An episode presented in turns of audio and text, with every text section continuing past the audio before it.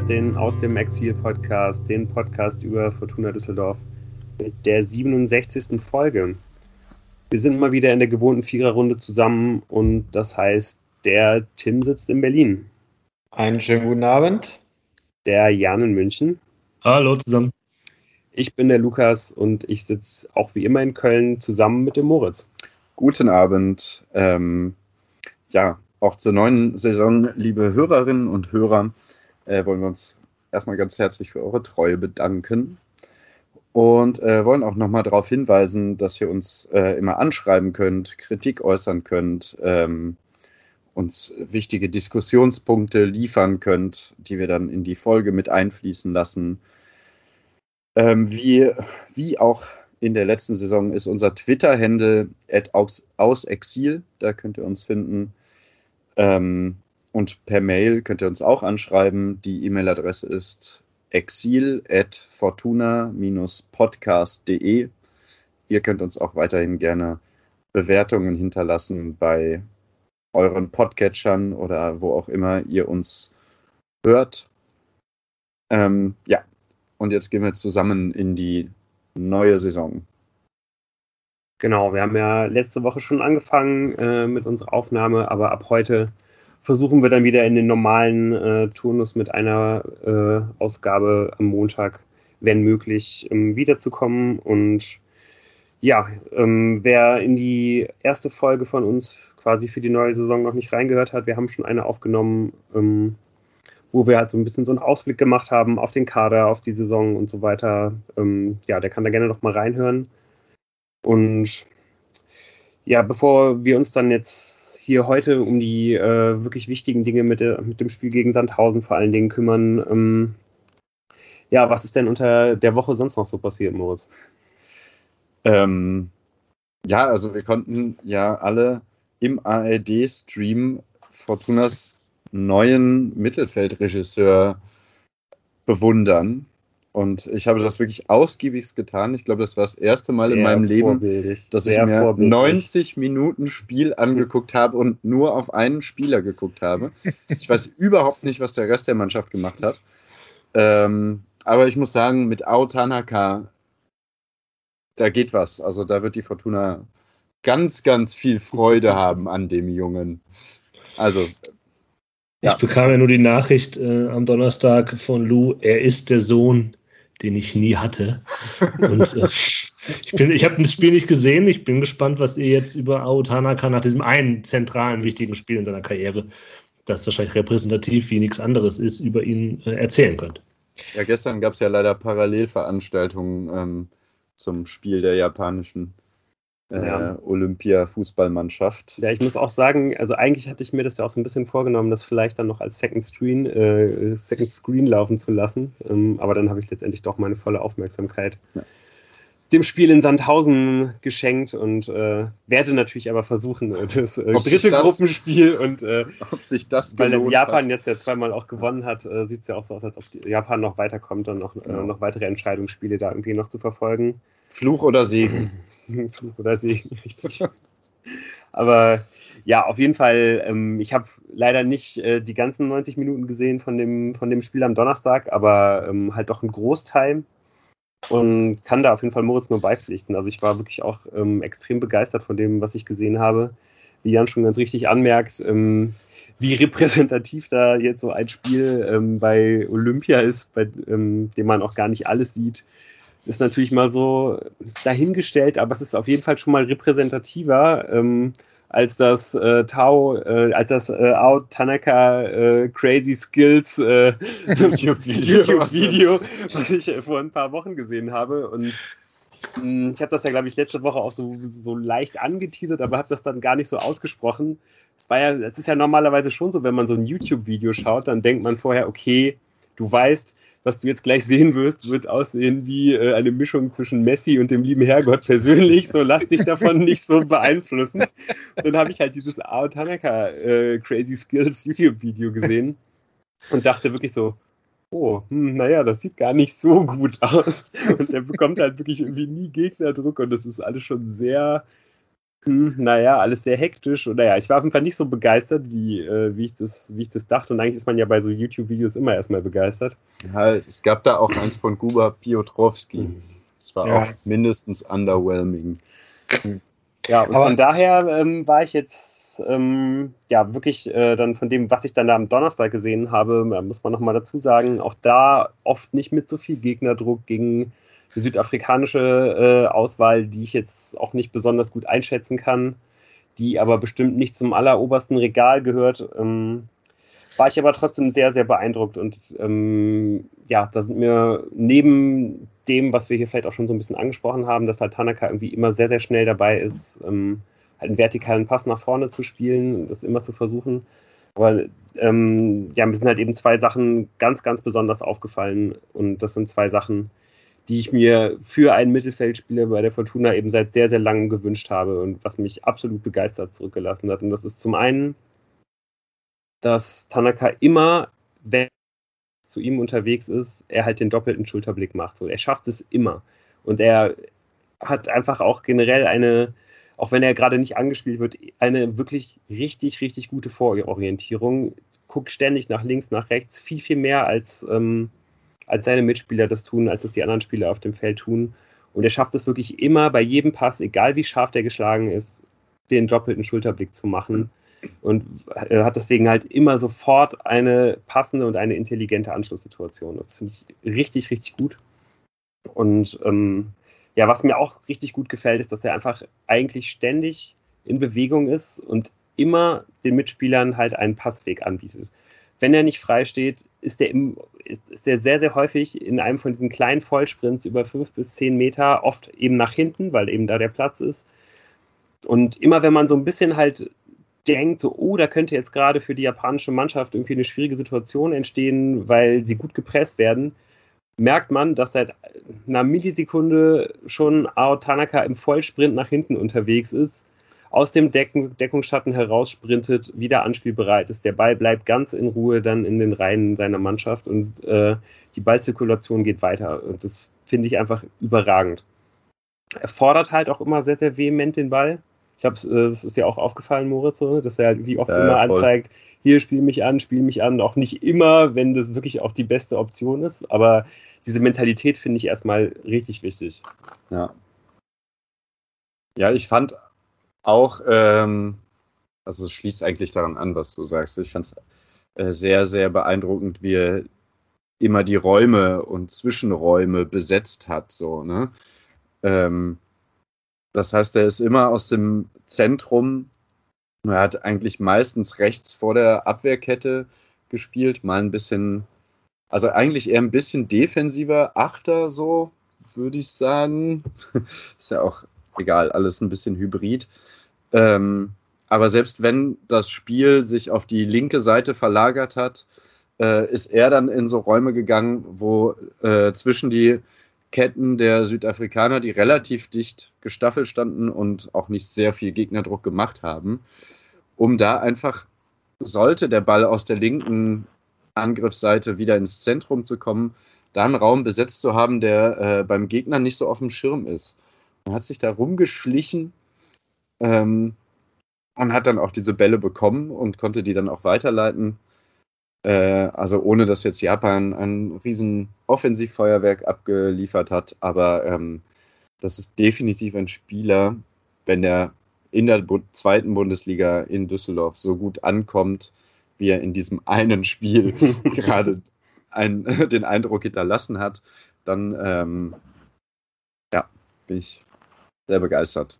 Ja, ich glaube, man muss wirklich da sehr, sehr, sehr vorsichtig sein. Also das muss ich vor allen Dingen auch mir nochmal ins äh, Poesieheft schreiben, ähm, den da nicht direkt mit ähm, hohen Erwartungen zu überfrachten. Der wechselt jetzt irgendwie den Kontinent, ist seine erste Station ähm, außerhalb Japans. Generell ist es ja, glaube ich, wirklich oft so, dass Japaner so ein bisschen brauchen, bis sie reinfinden. Die starten oft erst in der zweiten oder dritten ähm, Saison so richtig durch, wenn sie direkt aus der J-League nach Deutschland wechseln und ich fürchte, das könnte auch so ein bisschen so sein wie, wie letzte Saison mit, mit Schinter Appelkamp beispielsweise, der auch noch, der auch eine lange Zeit gebraucht hat, irgendwie um seinen Körper an diesen vielleicht doch etwas härteren, intensiveren Fußball zu gewöhnen. Da kam er jetzt halt irgendwie aus dem Jugendbereich. Ja. Und Ähm, aus der U23 in dem Fall. Genau, aus der U23.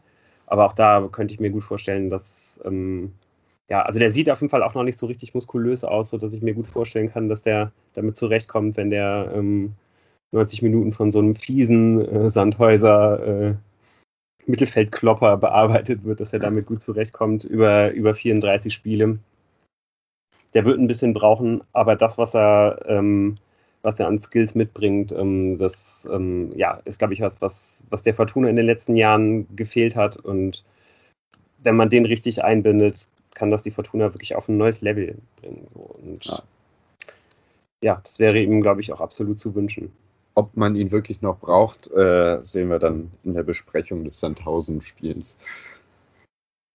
Werden wir rausarbeiten. Ja, also bei mir hat er auf jeden Fall jetzt schon, bevor er äh, auch nur die erste Minute gespielt hat, einen gehörigen Stein im Brett. Ich werde ihn hier in den nächsten Monaten verteidigen, äh, mehr als ich Louis Baker verteidigt ich habe. Du hast einen neuen Louis Baker. Und äh, ja, und als ich halt irgendwie dann gestern noch nach äh, Statistiken für das zweite Spiel gesucht habe, das ich ja nicht habe sehen können, bin ich dann zufällig auf der Olympia-Homepage, äh, wo es dann wie zu jedem Spieler so eine kleine Homepage halt irgendwie gibt, so eine kleine Seite, äh, dann noch drauf gestoßen, dass er wen als äh, seinen Lieblingsspieler angegeben hat, Sergio Busquets. Und wenn ich einen Spieler habe, der auch eigentlich immer schon äh, mein absoluter Lieblingsspieler gewesen ist, äh, dann, ist dann, dann ist es Busquets. Von daher, also mich, mich hat er wirklich schon komplett überzeugt. Vielleicht, um das Ganze abzurunden, ähm, Japan hat jetzt zwei Spiele gewonnen, die werden also das Viertelfinale erreichen, da gehen wir mal von aus. Ähm, da wartet ein Gegner aus einer sehr ausgeglichenen Gruppe B. Man kann davon ausgehen, dass Japan vielleicht da auch noch weiterzieht.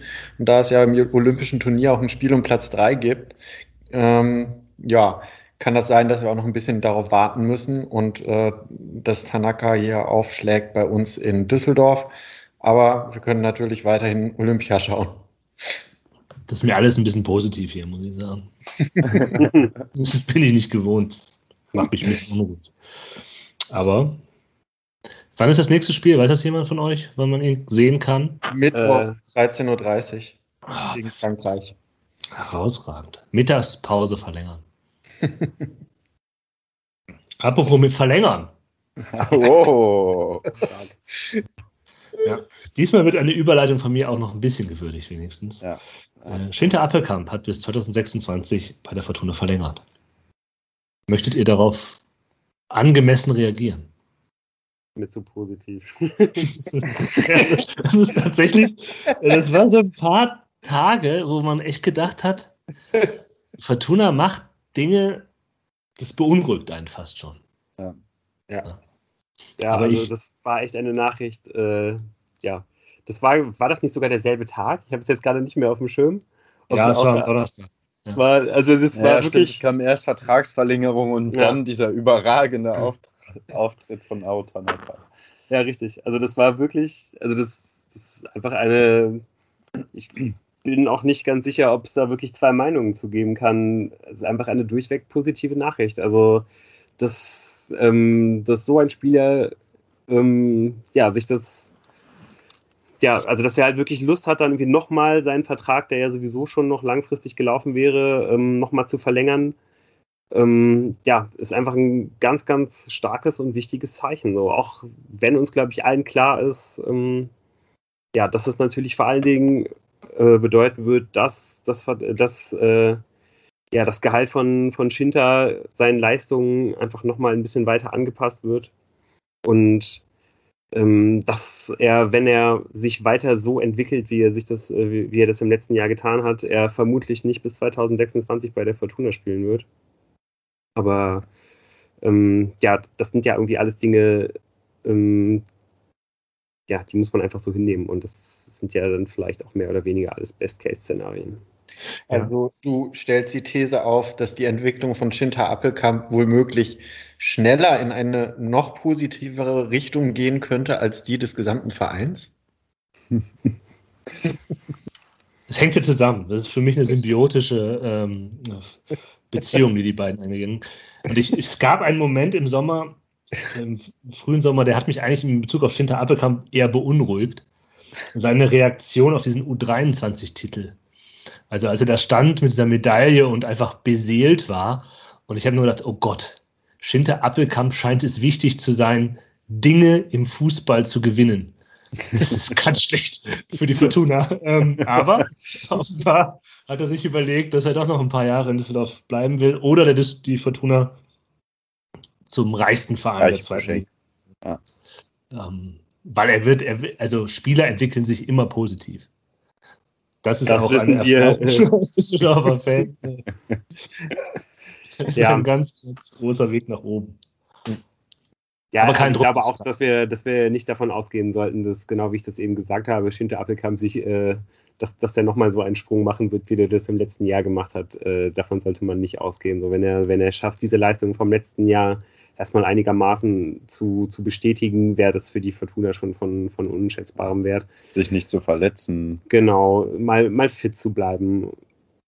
Und ja. Ähm, ja, aber genau aus dem Grund, den du da auch gerade schon angesprochen hast, Jan, eben weil äh, er dann ja scheinbar schon auch dem DFB aufgefallen ist und ähm, ja, und er damit ja bestimmt auch schon vielen anderen Vereinen dann aufgefallen ist, ähm, ja, glaube ich halt schon, dass ähm, ja, je länger die Fortuna in der zweiten Liga bleibt, desto unwahrscheinlicher ist es, dass ein Spieler mit der Qualität ähm, ja dann halt eben auch noch bei der Fortuna halt diesen Weg mitgeht, auch wenn es natürlich absolut wünschenswert wäre und ja, zumindest äh, finde ich es auch ein richtig gutes Zeichen. Das kommt ja dann irgendwie noch dazu, dass er letztes, äh, letzte Woche dann auch in den Mannschaftsrat gewählt wurde.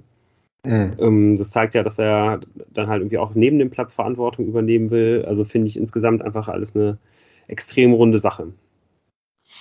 Und wir hatten ja schon hier die Kreml-Astrologie. Wer saß neben ihm bei der Unterzeichnung? Uwe Klein durfte sich präsentieren.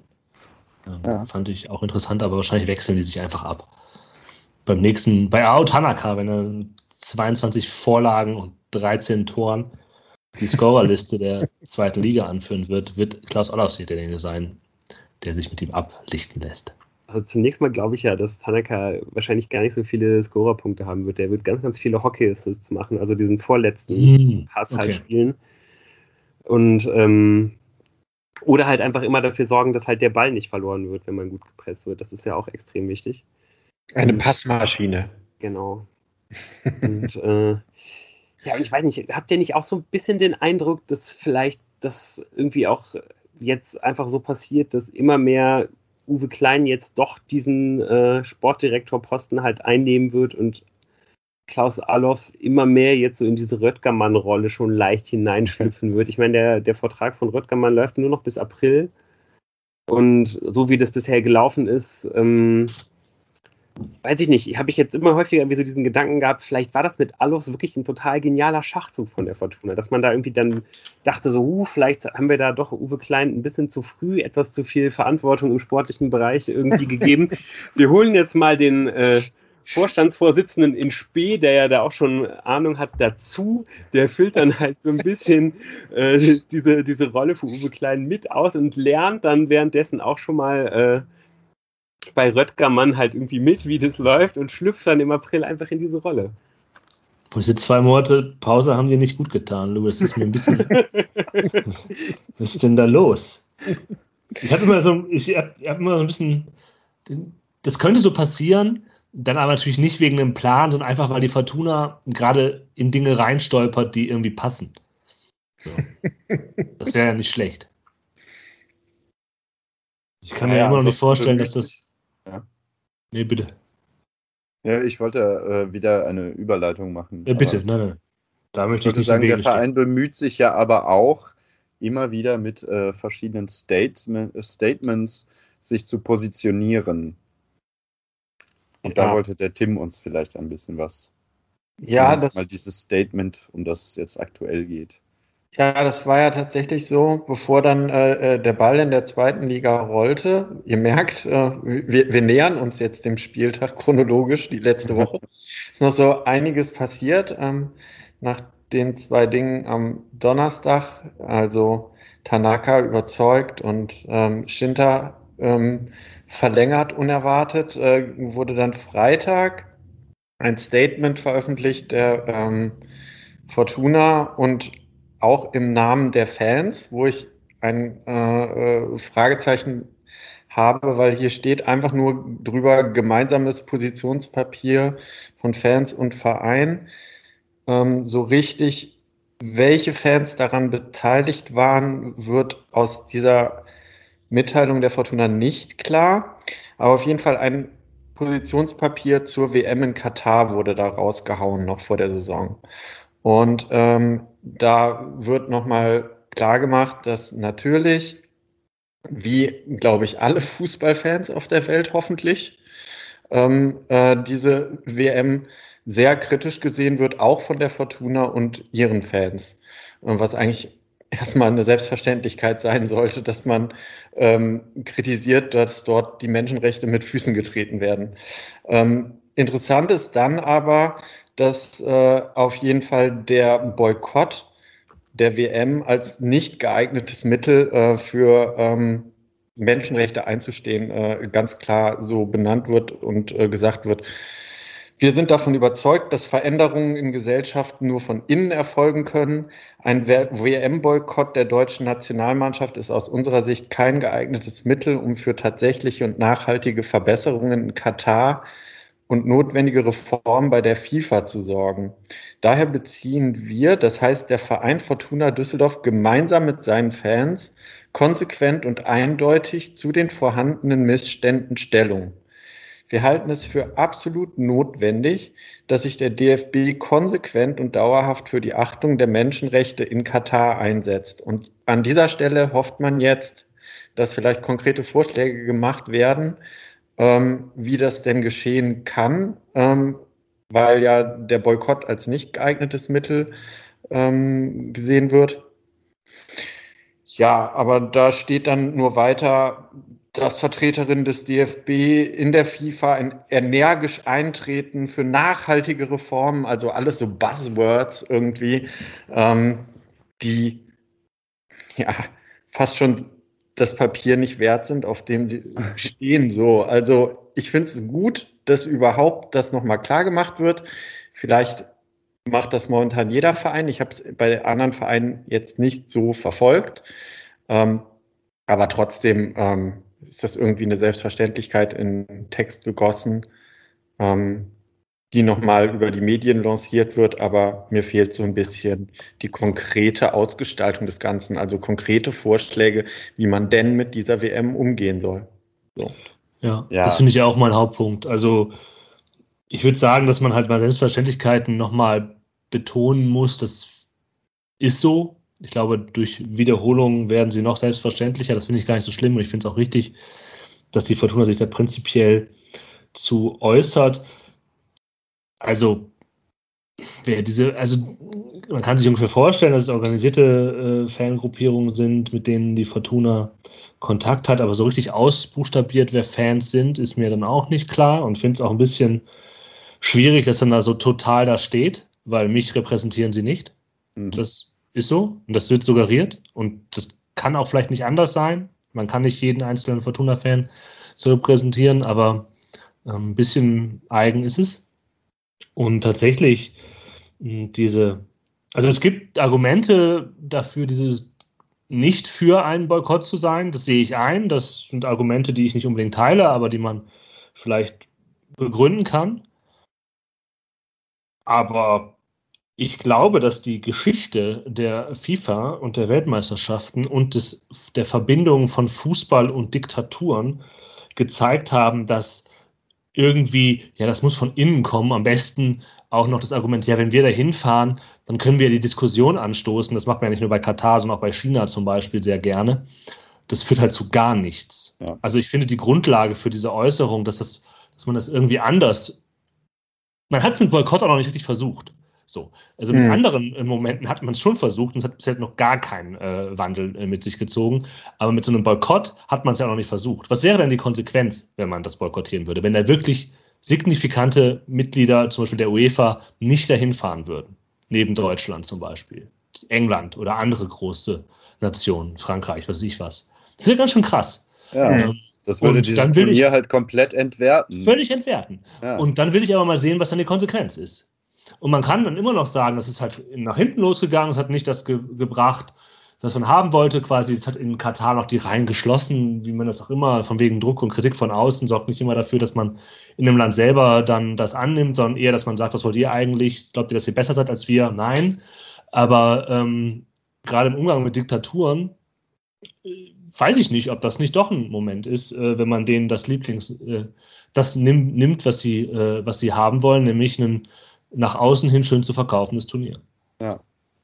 Ja, und dann geht es halt auch genauso weiter, äh, damit, dass du mit einem Boykott ja nicht nur einer Diktatur äh, die Möglichkeit nimmst, äh, sich da strahlend nach außen zu präsentieren, sondern eben auch der FIFA die Möglichkeit nimmst, sowas nochmal zu machen. So, Hm. ne?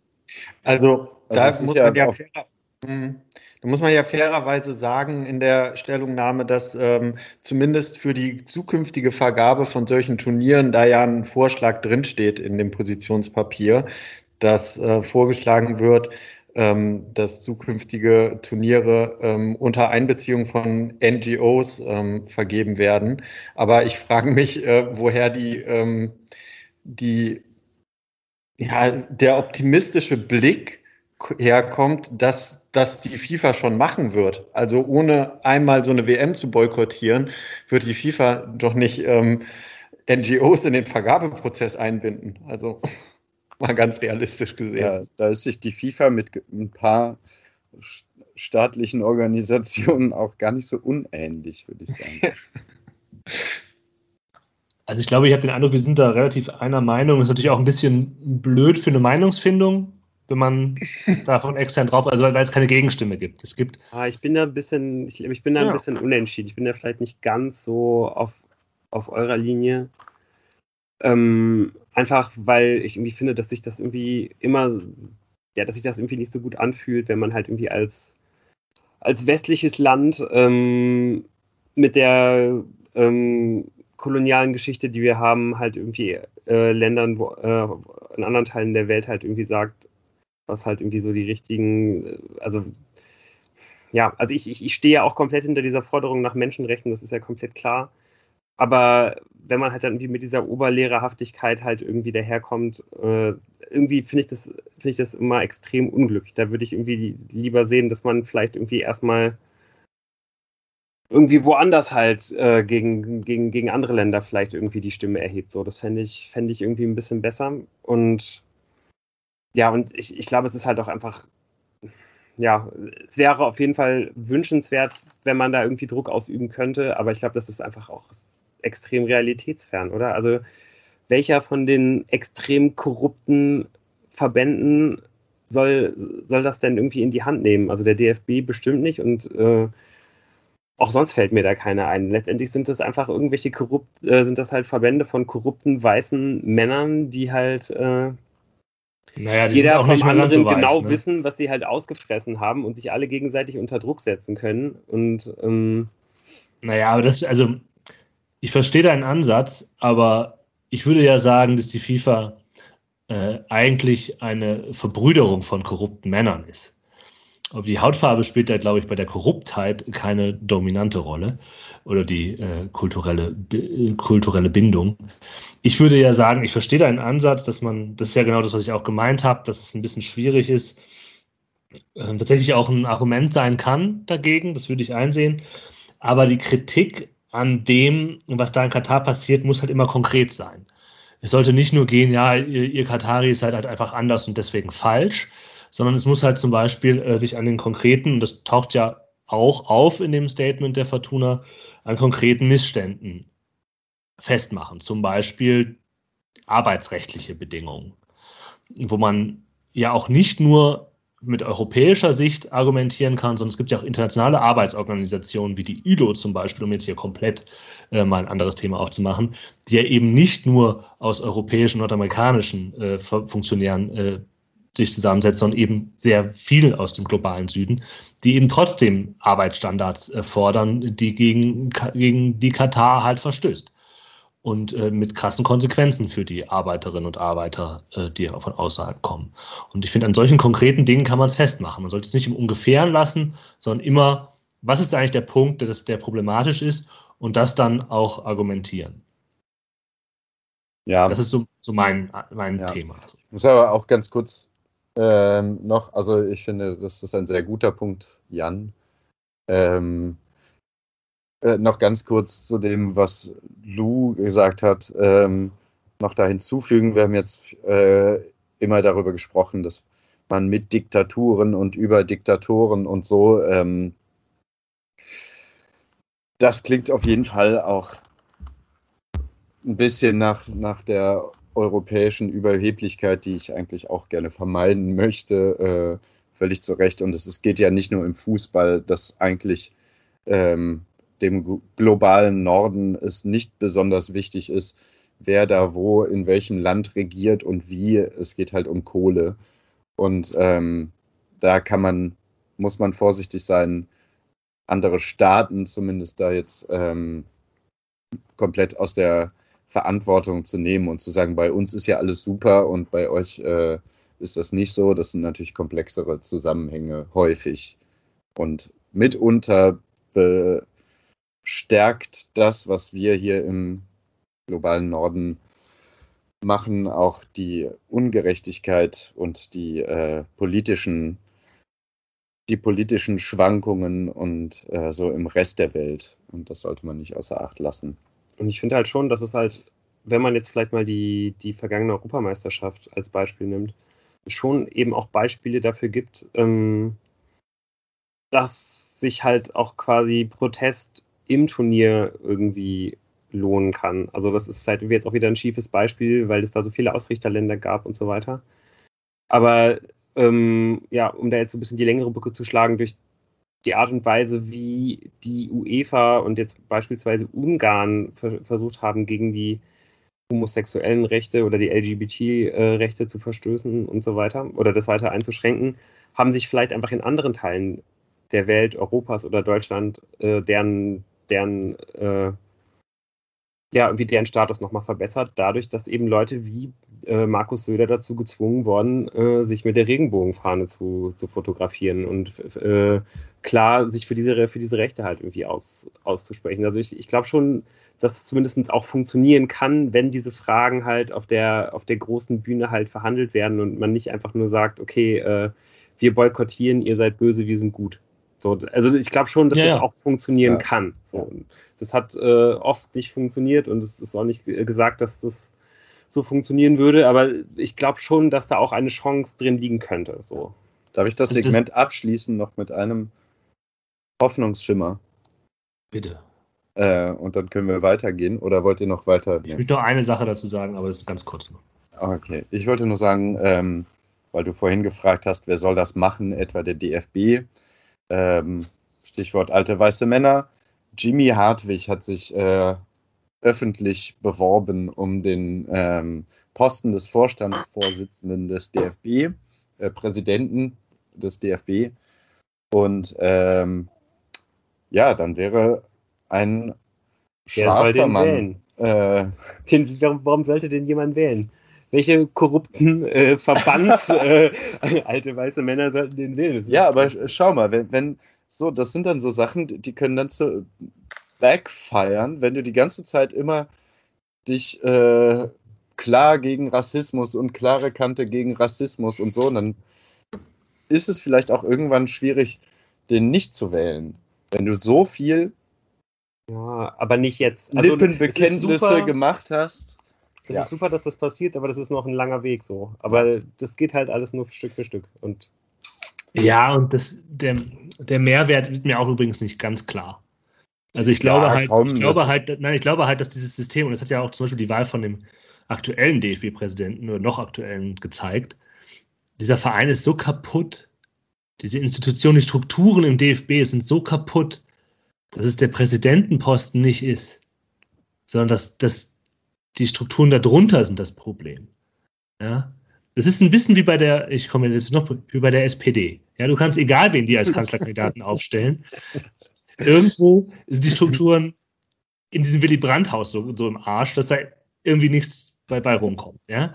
Ähm, das war mein kleiner äh, SPD-Exkurs. Ähm, aber was ich nochmal sagen wollte, ist, ähm, bevor wir uns jetzt völlig verlieren, ich will der Fortuna jetzt mit dem Statement, um auf das Statement nochmal zu kommen, ja auch nicht vorwerfen, dass die halt völlig völligen Quatsch erzählen. Und die, ja. die daran Beteiligten sind ja keine Idioten. Ja, sondern die haben sich dabei was gedacht und die haben dafür Argumente. Und ähm, ich habe halt andere Argumente und äh, vielleicht könnten sie mich anders überzeugen. Das ist natürlich in so einem Statement auch immer schwierig, so eine interne Debatte, die es vielleicht gegeben hat, äh, auch wiederzuspiegeln. Wir haben es jetzt ein bisschen versucht, das für und wieder ähm, hier darzustellen und haben uns zeitlich völlig verloren dabei, aber das ist auch äh, dieser Podcast. Komplett verhoben. Ja, äh, und haben noch ein paar andere Themen aufgemacht. Aber ja, das, das ist genau der Punkt. Also es gibt dafür Argumente, ich teile sie nicht, aber andere mögen sie teilen ich will ja diese Punkte auch nicht ähm, völlig für, für bescheuert erklären, sondern das sind Argumente, die man halt einfach austauschen kann. Und wir haben uns doch damit jetzt auch an die Handlungsanweisung, die dem Statement quasi untersteht, gehalten, nicht wahr, Tim? Ja, richtig. Ich möchte ähm, auch, ähm, nachdem ich eingeleitet habe, aus diesem Segment wieder ausleiten, äh, sodass wir dann über Fortuna ähm, äh, und diese, den Einstieg in die Saison sprechen können. Ähm, der Grund, warum wir uns ja jetzt hier tatsächlich ähm, darüber so ausgebreitet haben, ist ja nicht nur, dass es ähm, formuliert wurde, sondern dass es von Fans und Vereinen formuliert wurde und uns nicht ganz klar war. Und vielleicht haben wir auch nicht genau genug recherchiert, welche Fangruppierungen jetzt ähm, daran beteiligt waren, aber es steht nun mal drüber, gemeinsames Positionspapier von Fans und Verein und dann wird mit wir der Satz eingeleitet, dass wir davon überzeugt sind, dass ein WM-Boykott kein geeignetes Mittel ist. Und aus dem Grunde fand ich das schon richtig, dass wir das innerhalb äh, unseres Podcasts hier in dieser Breite thematisieren. Uns hat ja, ja keiner angerufen. Und das Thema Echt? wird ja mit Sicherheit äh, auch in den nächsten anderthalb Jahren noch häufiger aufkommen und uns vielleicht auch hier irgendwie im Podcast begleiten. Ähm, ja, ich kann ja die Leute Fall, schon hören, äh, bitte nicht noch. Genau, nein, nein. Spätestens wenn dann Schinter, Halbwissen von euch möchte ich nicht nochmal hören. Spätestens wenn dann Schinter Appelkamp äh, für, für den Kader der Nationalmannschaft nominiert wird vor der WM. Ja. Genau. So, äh, ja, haben wir noch Themen für die heutige Folge? Ach ich ja, glaub, richtig. es wurde ja auch noch Fußball gespielt. Die äh, Fortuna startet in die Spielzeit 2021-22 beim SV Sandhausen und kommt zu einem relativ glanzlosen 2 0 Auswärtssieg. Ähm, Okay. Und jetzt müssen wir natürlich ein bisschen schauen, äh, was wir mit diesem Spiel machen. Es ist natürlich auch so ein bisschen Overreaction Monday.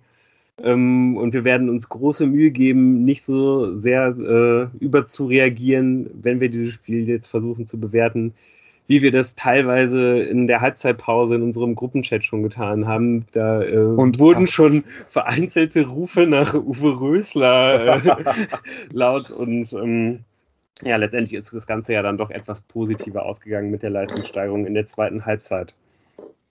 Ähm, ja, zur Aufstellung war es wirklich, äh, ja, das Stichwort Uwe Rösler. Ähm, steckte noch ziemlich viel Uwe Rösler auch in dieser Mannschaftsaufstellung. Ein einziger Neuzugang mit Dragos Nedelku in der Innenverteidigung. Und, äh, auch ansonsten die Mannschaft eigentlich wie erwartet im gleichen 4-3-3 wie auch schon im letzten Vorbereitungsspiel. Ähm, hättest du ein bisschen anders aufgestellt, Moritz? Ich habe ja weder viele Vorbereitungsspiele gesehen, noch war ich beim Training dabei. Ich äh, würde mich da wirklich meiner Stimme enthalten. Keine Ahnung.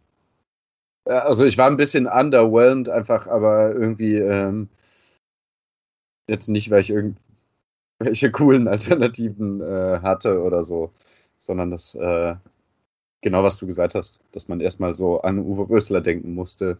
Das war so ein kurzer, schade. Wir spielen jetzt nicht ein 7-1-1-1-System äh, mit 12-9 oder so. Aber Ja, ich war vor allen Dingen so ein bisschen überrascht, also weniger beim Blick äh, auf die Startelf als dann beim, äh, beim Blick auf die Ersatzbank. So, natürlich fehlen irgendwie ja noch, äh, noch äh, der ein oder andere Spieler. Aber als ich mir dann so ein bisschen beim Blick auf die Ersatzbank Gedanken gemacht habe, wie man halt äh, ein Spiel, je nachdem wie es läuft, dann versucht halt mit diesen fünf Wechseln, die einem ja zur Verfügung stehen, in der, äh, in der zweiten Halbzeit irgendwie noch beeinflussen könnte, ist mir aufgefallen, dass da gar nicht so viele Spieler auf der Bank saßen, die ich ohne ein ähm, bisschen Magengrummeln halt irgendwie dann noch wirklich gerne reingeworfen hätte. Und von den äh, vier Stammkräften oder vermeintlichen Stammkräften, die vielleicht noch nicht dabei sind, sind halt irgendwie auch zwei Innenverteidiger, die zwar unglaublich wichtig, also wo es unglaublich wichtig wäre, dass die, äh, dass die wieder fit sind, wo man aber auch sagen kann, das sind nicht eigentlich, das sind ja nicht unbedingt die Leute, die man halt einwechseln will oder muss. So, von daher war eigentlich mein erster Gedanke, oh, guck mal, eigentlich ist der Kader äh, doch noch ein bisschen dünner, als du das eigentlich auf dem Schirm hattest. Ja, ähm, ich verstehe, was du meinst, weil ähm, tatsächlich bis auf die, die alle eingewechselt wurden, äh, ich da auch niemanden gesehen habe, so ähm, der kommen könnte, um das Spiel komplett umzubiegen oder einen neuen Impuls zu setzen. Ähm, Allerdings sind das dann schon vier, die eingewechselt wurden. Da kommen wir ja später noch drauf. Du hattest irgendwie von zweieinhalb potenziellen Einwechselspielern äh, gesprochen. Ähm, wen hättest du nicht eingewechselt von den Vieren, um andere zu entlasten und äh, die Last von 90 Minuten auf möglichst viele Schultern zu verteilen. Also die vier Einwechslungen, das sind doch alles Spieler, wo ich gesagt habe, okay, die sind nah dran an der ersten Mannschaft. Ja, bei Kognowski wäre glaube ich, relativ klar, dass es da nur für ein paar Minuten reicht. Äh, bei Schipnowski, äh, auch wenn es, also sah es jetzt halt irgendwie relativ gut aus, muss ich sagen, aber das ja. war ja jetzt irgendwie auch nicht komplett klar so. Das war jetzt einfach sein erster ja. Einsatz in der, ich fand, in der, der zweiten hat, Liga. Der, aber ich fand, der hat in der Vorbereitung schon auf sich aufmerksam gemacht und dass der einer ist, der ein Spiel beleben kann von der Bank. Deshalb, der war bei dir nicht auf dem Zettel, okay. Ja, und dann ja. irgendwie. Ja, genau. Wollen wir mal ins äh, Spiel? Ja. Ähm, wie fandet ihr das Spiel? Wie, wie fangen also wir an? Vielleicht fangen wir mal äh, vorne an. Genau. Nicht, nicht direkt bei der äh, Zusammenfassung. Der Anfang da habe ich mir gedacht, holla die Waldfee.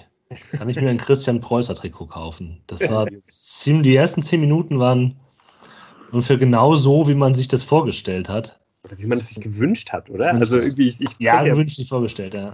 ja.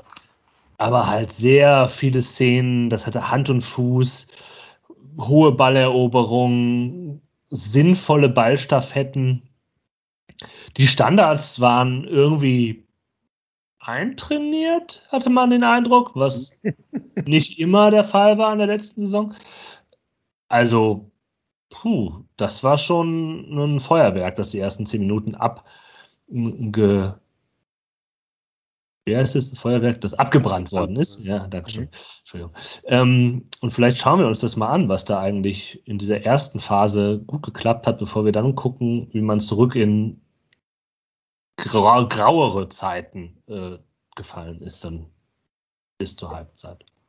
Ja, ich glaube, es war vor allen Dingen irgendwie so diese Aggressivität, ne? Also irgendwie, es fing ja eigentlich mit der, mit der allerersten Szene schon an, dass man sich halt beim, beim Anstoß ähm, halt so offensiv aufgestellt hat, sofort ähm, mit der Mehrzahl der Spieler nach vorne gesprintet ist. Kastenmeier stand halt irgendwo zwischen Mittellinie und äh, und Strafraum hat da den Ball angenommen, so ein bisschen ja. am Übergang vom zweiten ins, äh, ins dritte Spieldrittel und den Ball dann halt zum gegnerischen Strafraum gedroschen. So, und diesen Druck hat man ja irgendwie erstmal die, die, äh, die nächsten zehn Minuten halt irgendwie auch aufrechterhalten können und dann ist es halt einfach auf einmal weggebrochen.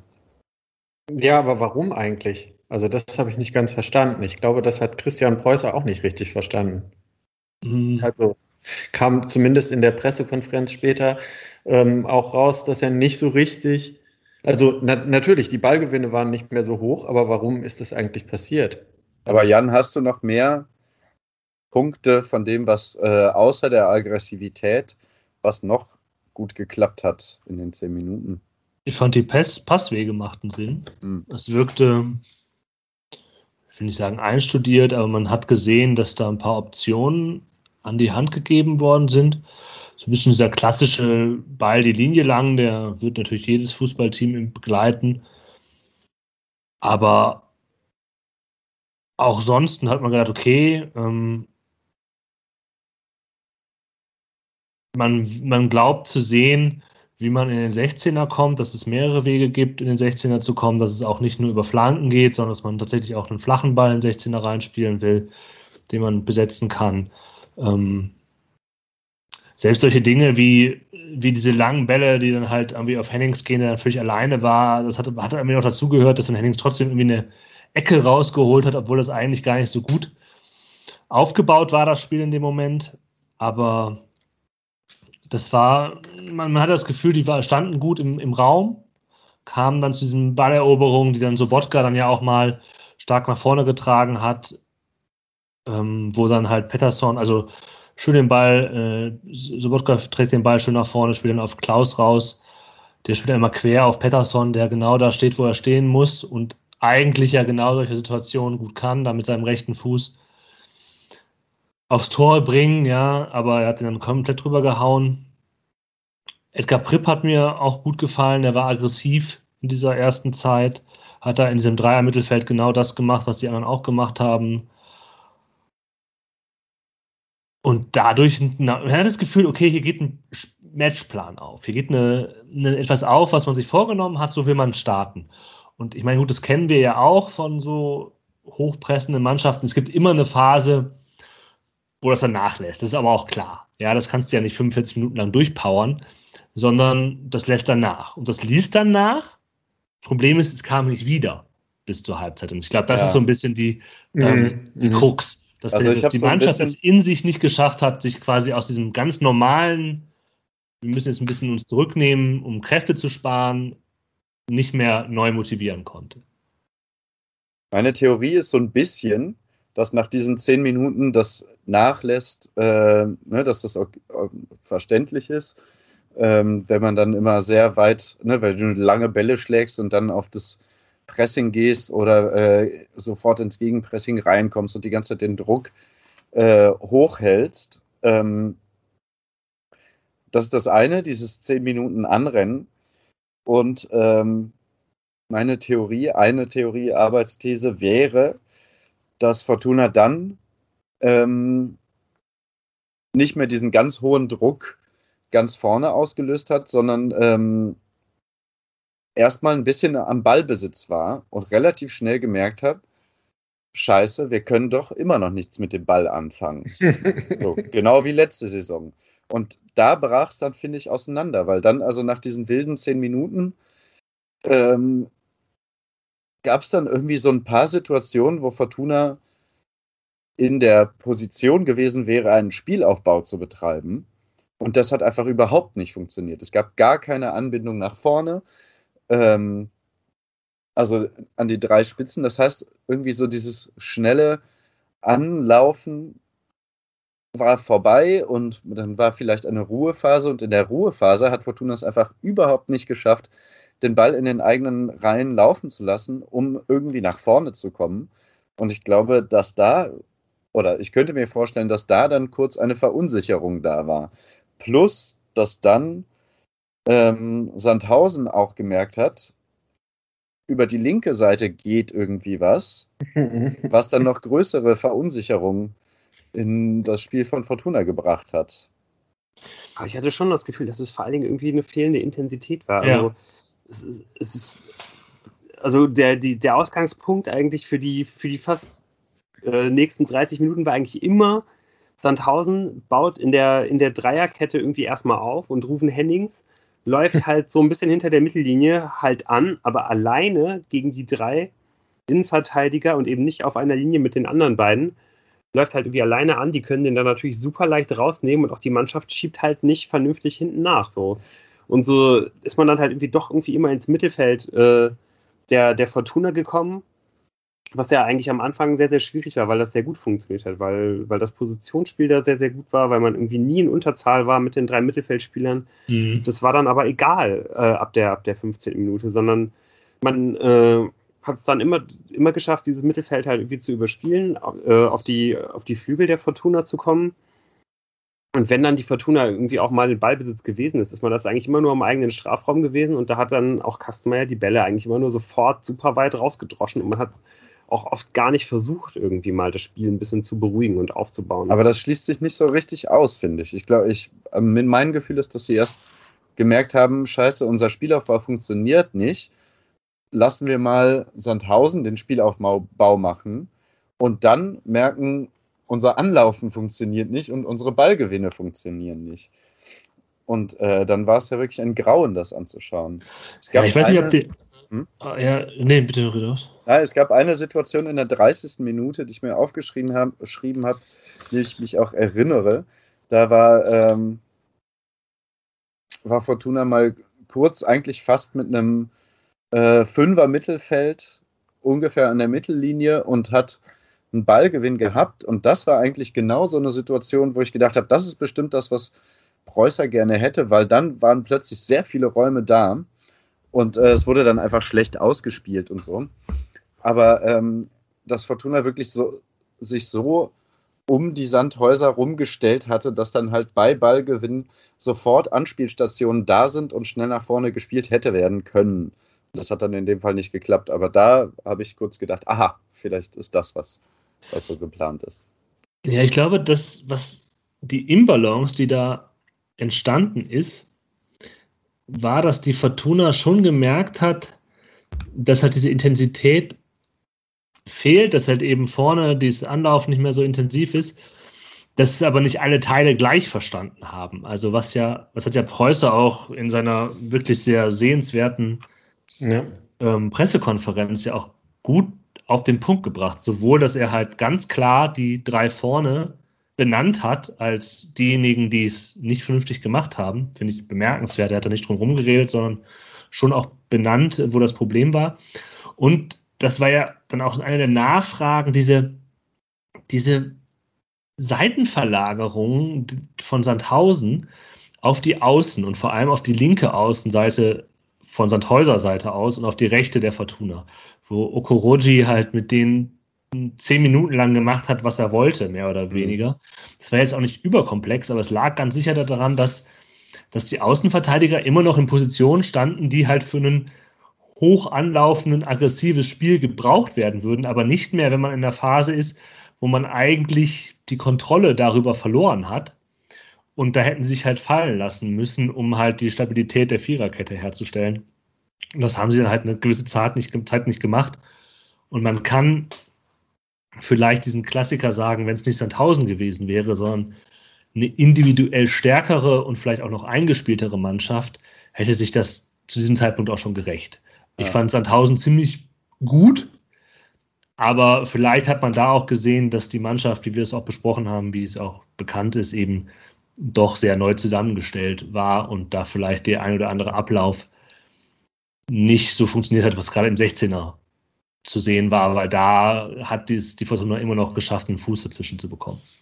Aber fandet ihr auch, dass die, also eben, was du ansprichst, die beiden Fortuna-Außenverteidiger auch relativ mittig standen und so einfach auf den Außen erstmal immer ziemlich viele Meter gehen mussten, wenn da ein Pass ankam? Also, weil irgendwie ist mir, ich fand das sowohl defensiv als auch offensiv das Spiel von Fortuna halt gar nicht breit. Und irgendwie ist mir es aufgefallen, aber vielleicht sagt ihr auch. Im äh, Verlagerungsmoment meinst du jetzt? Genau, meistens in den Verlagerungen, aber generell einfach irgendwie hat das Gefühl, die sind eigentlich relativ nah an den Innenverteidigern dran. Wo ich dann gedacht habe, so, wenn du jetzt eine Dreierkette hättest, würden die beiden äußeren Innenverteidiger auch ungefähr dastehen, wo die beiden Außenverteidiger gerade stehen. So. Ja, dass man irgendwie zu wenig wissen, Breite hatte. Also das, ob, das, ob das halt vielleicht auch irgendwie gewünscht ist. Ne? Ob ja. man halt irgendwie dann vielleicht gerade auch in, diesen, in dieser Phase, ähm, ja, wo die Fortuna auch so ein bisschen geschwommen ist, halt wenigstens damit vielleicht irgendwie auch das Zentrum noch ein bisschen weiter verdichten wollte. Hm. Ja, also so ist, es gab ja dann auch vor allem später in der zweiten Halbzeit, aber schon so eine gewisse Flexibilität in den Positionen. Und dann hast du natürlich von weiter mittig und ein bisschen vorne stehend auch als Außenverteidiger einfachere, äh, kürzere Wege ins Zentrum und so, ne? Ja. Also ich glaube halt, dass das äh, mit den äh, engeren Abständen auf jeden Fall so gewünscht ist, um das Zentrum zu verdichten und dass halt aber teilweise, glaube ich, bestimmte Dinge, die sich Herr Preußer jetzt äh, von seinen Spielern erwartet, immer noch ein bisschen also ich glaube, dass der sehr viel erwartet. Mhm. Äh, die Spieler müssen, glaube ich, ziemlich ähm, taktisch das noch mehr äh, internalisieren und dann wird das in den nächsten Wochen, glaube ich, noch besser funktionieren. Ich bin eigentlich ganz froh, dass da jetzt keine Mannschaft gekommen ist, wie Jan das eben gesagt hat, die das äh, gnadenlos ausnutzen konnte, weil dann wäre man mit einem Rückstand in die Pause gegangen. Ich meine, um ein Haar wäre man es ja. Also bei einer, ähm, bei, bei dem Freistoß noch kurz vor der Pause lässt man sich ja komplett überrumpeln und äh, Testrut schießt natürlich, also aus der Position muss man auch erstmal so abschließen, aber da hält Kastenmeier ja dann schon noch auch äh, das Unentschieden zur Halbzeit fest und keineswegs irgendwie, ähm, also wenn, dann steht es eher 1 zu 0 für Sandhausen und man spricht von gerechten Führung zur Pause, würde ich sagen. Ja, würde ich auch sagen. Was wir noch anmerken können, ist, das, was Moritz eben gesagt hat mit dem Problem im Ballbesitzspiel, man hat halt gesehen, dass Clara da jetzt vielleicht nicht der Ideale ist. Der hat tatsächlich einen oder anderen Fehlpass gespielt in der ersten Halbzeit. In der zweiten Halbzeit war mhm. was anderes. Aber in der ersten Halbzeit so unbedrängt einfach in die Mitte gepasst, wo niemand war, der äh, das Rot der Fortuna trug, sondern nur das Schwarz-Weiß von Sandhausen. Und bei Dragos Delku hat man einfach gesehen, dass der sehr lange nicht auf dem Niveau Fußball gespielt hat, wegen seiner Verletzung dass der körperlich, das hat man dann bei der Auswechslung gesehen, nicht auf dem Niveau ist, das man dafür braucht. Und das hängt dann ja auch zusammen, wenn man einfach ein bisschen platt ist, dass man da ein bisschen auf, nicht mehr so aufmerksam ist im Kopf. Das stimmt auch. Er hat sich vielleicht auch nicht die Bälle zugetraut, die er theoretisch spielen kann. Da ist sicherlich noch sehr viel Luft nach oben. Ja, unbedingt. Und ich glaube, dass wir ähm, da vielleicht auch so ein bisschen bei ähm, genau dem Punkt sind, den, den Moritz eben schon mal angesprochen hat warum es auch einfach bei dem bei der Aufbausituation der Fortuna ähm, von hinten raus halt oft so gekrankt hat. Ne, wenn man sich anschaut, die beiden Innenverteidiger, Nedelku und Clara, du hast gerade sehr gut angesprochen, äh, womit die zu kämpfen haben, be beziehungsweise was deren Limitationen sind, sind die ersten in der Reihe, die halt aufbauen. Äh, der nächste ist dann Marcel Sobotka, der ähm, ja auch auf seiner ähm, eigentlichen Sahneposition auf der 8 nicht unbedingt der Spieler ist, der richtig gut in, äh, äh, ja, in so einer Aufbausituation beziehungsweise in den Ballvortrag äh, dann sogar ins, äh, ins Angriffsdrittel halt irgendwie eingebunden wird.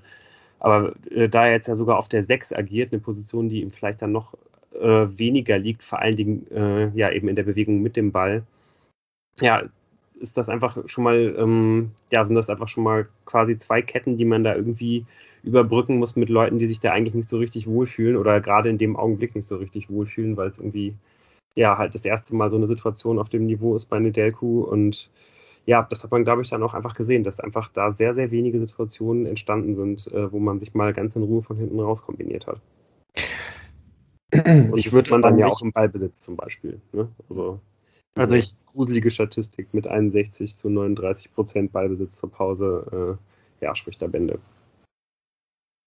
Ja, aber also ich, ich korrigiert mich, wenn ich es jetzt ganz falsch gesehen habe, aber ähm, Sobotka spielt zwar laut Aufstellung auf der 6, aber also Prip und Sobotka haben ja eigentlich ständig die Positionen auch getauscht. Also Sobotka war ja auch durchaus mal weiter vorne dabei, wenn äh, schnell umgeschaltet wurde, weil man einen hohen Ballgewinn hatte, was natürlich äh, einen riesigen Vorteil hat, dass man nämlich dann auch den den Strafraum gut besetzt hat, war Sobotka meistens mit im Strafraum. Also der spielt schon eine relativ flexible Sechs, würde ich sagen.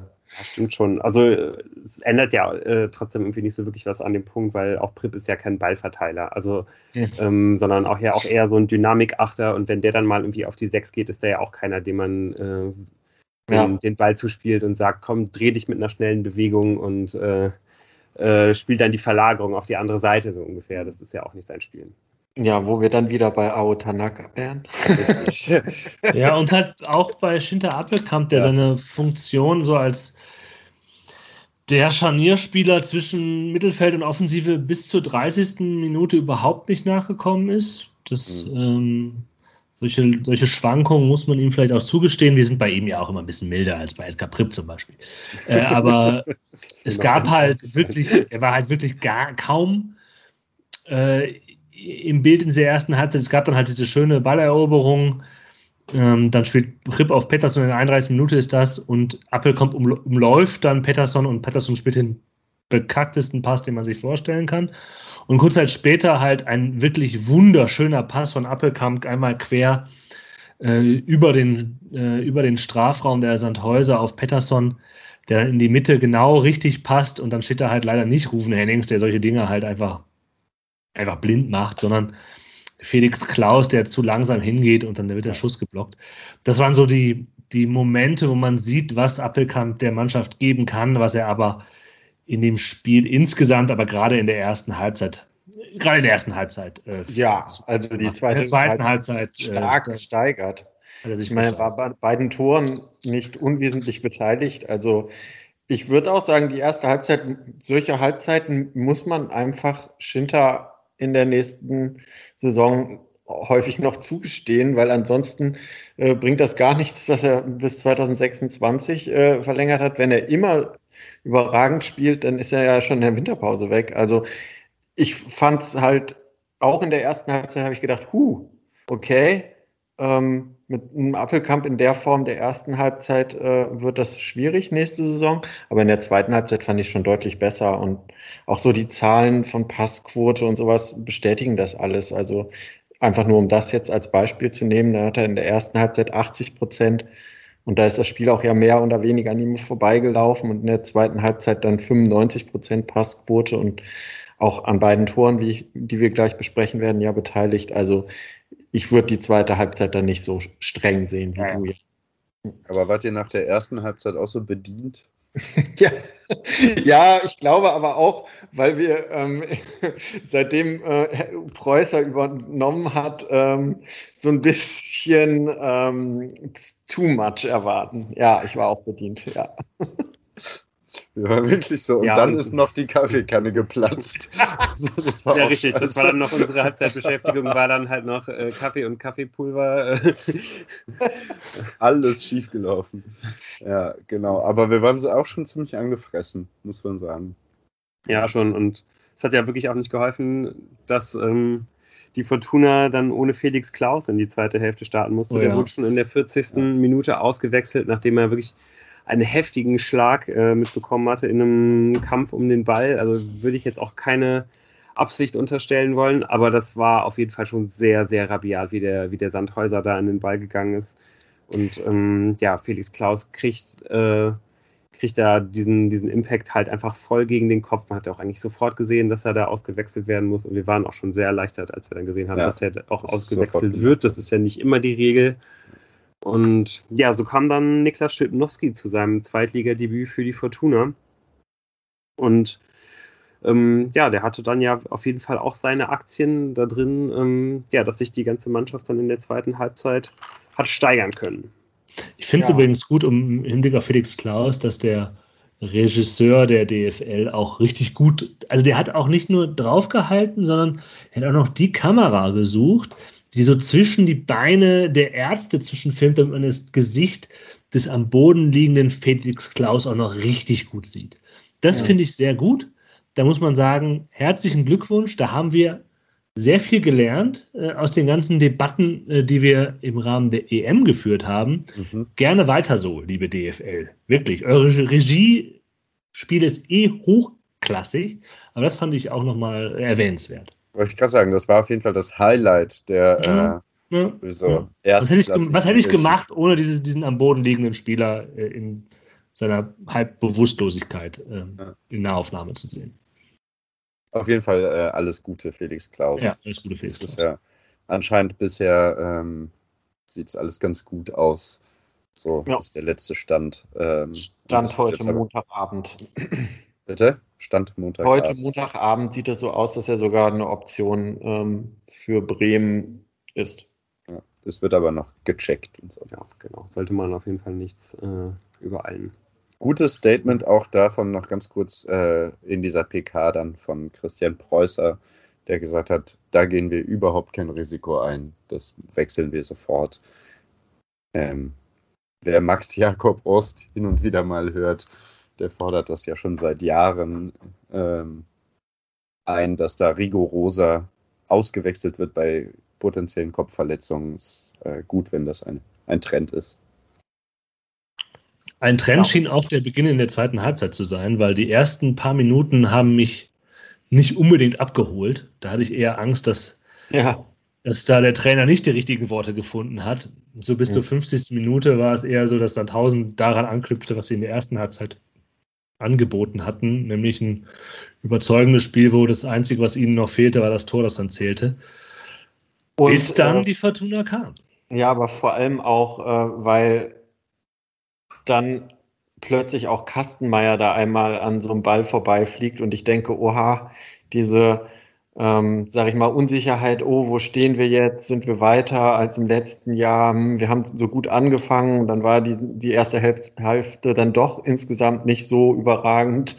Ähm, und jetzt dachte ich irgendwie, jetzt, jetzt, jetzt ist auch schon Kastenmeier angesteckt und äh, das wird jetzt, das, das geht dahin. Aber dann, genau, Jan, übernimm wieder. Ja, hat die Fortuna einfach den Zugriff gefunden, den sie in den ersten zehn Minuten der ersten Halbzeit gehabt hat. Äh, da sind dann Bälle erobert worden, es wurde dann schnell umgeschaltet. Man hat quasi aus der 60, 40 Prozent Ballbesitzstatistik gegen Sandhausen äh, das Beste draus gemacht, indem man tatsächlich gezeigt hat, dass man gut und schnell umschalten kann. Ähm, zum Beispiel, oder halt auch variabler spielt, wenn, wenn Prip dann einen schönen Pass hinter die Ketten spielt auf Hennings, der nimmt dann Kutris mit und äh, dann nimmt Prip den Ball wieder mit und Prip muss vielleicht in die Marcel Sobotka Abschlussschule gehen, die er ja in der Rückrunde der letzten Saison gegründet hat, ähm, denn die Abschlüsse von Edgar Prip, die sind ein bisschen, bisschen schwach auf der Brust, da muss er noch jemanden finden, der ihn an, die, an der Hand nimmt und ich glaube, in Marcel Sobotka hat er den richtigen Partner. Ähm, es gibt eine Ecke und auch in dieser Ecke, nach dieser Ecke bleibt die Fortuna einfach in Ballbesitz. Ähm, sie, sie lässt Sandhausen gar nicht mehr durchatmen, sondern hält den Druck hoch. Es ist dann nicht sonderlich ähm, erfolgsverbringend, aber in, in, in der Folge gibt es dann eben eine schöne äh, Klatschkombination mit Hennings und Schipnowski. Es ist schöne Seitenverlagerung und dann eine sehr gute Flanke. Wieder auf Schipnowski, der dann halt knapp verpasst. Also im Torabschluss muss er noch ja. arbeiten. Das hat auch Rufen Hennings gesehen, wenig später, wo er gesagt hat: so, so. Jetzt lass, mich mal. Lass, lass, lass, mich mal machen, bevor du hier dann noch im 16er die, die Knöpfe kriegst. Aber kurz mal diese ja. Flanke von Peterson würdigen. Besser kannst Absolut. du den da nicht hinspielen. Absolut perfektes Ding. Und dann muss es eigentlich 1-0 stehen. Zu dem Zeitpunkt, aber ja. es ist ja wenigstens. Ja. ja Was ich jetzt aber spannend finde, ähm, das hat ja auch Rufen Hennings in dem Interview hinterher gesagt, wir haben da kleine minimale Umstellungen vorgenommen. Ähm, ich, ich, glaube, Rainer Bartel heißt er, aus dem Düsseldorfer. The Düsseldorfer hat äh, geschrieben, er hat beobachtet, dass die Mittelfeld-Dreierkette eher auf einer Linie dann agiert hab, hat. Habt ihr das auch so festgestellt? Ich habe es nicht richtig äh, mitbekommen, nicht so gesehen irgendwie. Aber was waren die kleinen Umstellungen neben ähm, Christian Preußer hat ganz offensichtlich die eine gute Halbzeitansprache gewählt. Ähm, ja, also wenn man, wenn man halt die Dreier, wenn man die drei, äh, die drei Mittelfeldspieler auf einer Linie agieren lässt, heißt das ja vor allem, dass man die, die Abstände zwischen der vordersten und der hintersten Kette ja irgendwie auch ähm, verkürzt. Vielleicht mhm. ist das die Umstellung gewesen. Ja, und vor allem, dass halt die Außenstürmer mit Hennings zusammen auch angelaufen sind, so, ähm, das war ja in, in der ersten Halbzeit öfters mal nicht der Fall.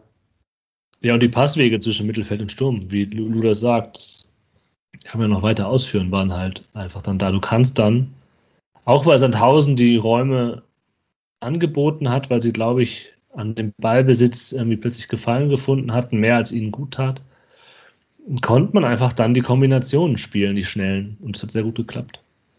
Einfach auch Peterson in der Geschwindigkeit mitnehmen. Auf links, das war immer ähm, eine Waffe. Schipnowski ist auch relativ stark in die Mitte gezogen. Also es ja. war klar, dass man über, über links vor allem geht, mit Appelkamp und Pettersson und hat Kutris natürlich immer noch. Und Prip, der dann vielleicht auch stärker absichert in, der, in dem Zusammenhang. Ähm, ja, vielleicht auch als Wodka, will ich mir jetzt nicht zu weit aus dem Fenster lehnen, aber irgendwie hat man diese Seite besser in, in Situationen ja. gebracht.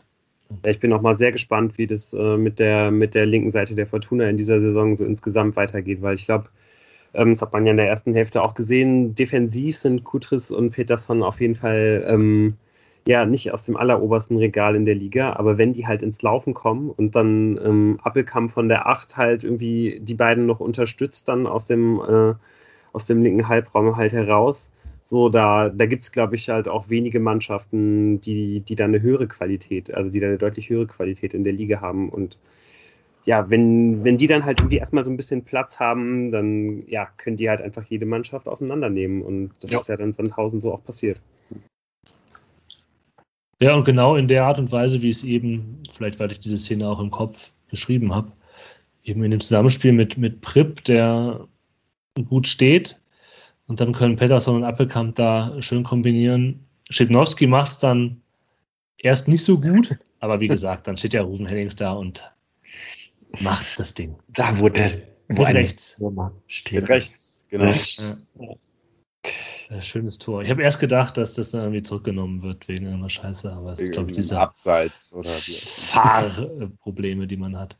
Aber danach, danach lief, war es auch nicht so, dass danach gelassen wurde. Ja, ja das fand ich auch super. Es ging sofort weiter und wieder ja. über Patterson ähm, mit dem starken Hennings, der, der auch Seitenverlagerungen spielt. Und dann hat Zimmermann vielleicht eben, da sieht man auch den Unterschied zwischen Zimmermann und Kutris. Also Zimmermann ja. war insgesamt der bessere Spieler äh, bei dem Spiel der klar bessere Spieler als Kutris, weil Kutris eben gerade im Defensiven viele Fehler gemacht hat, die sich sehr leicht rechnen können. Aber äh, in diesen dynamischen Situationen, da kann Kutris einfach die Ecke mehr bringen als Zimmermann. Ja. Ähm, Übrigens äh, die beiden Spieler mit den meisten Pässen von Fortuna. Zimmermann und Kutris. Spricht auch wieder extrem dafür, dass das Aufbauspiel ja. über die Innenverteidiger nicht und ja, nicht sehr gegen die Innenverteidiger. Absolut.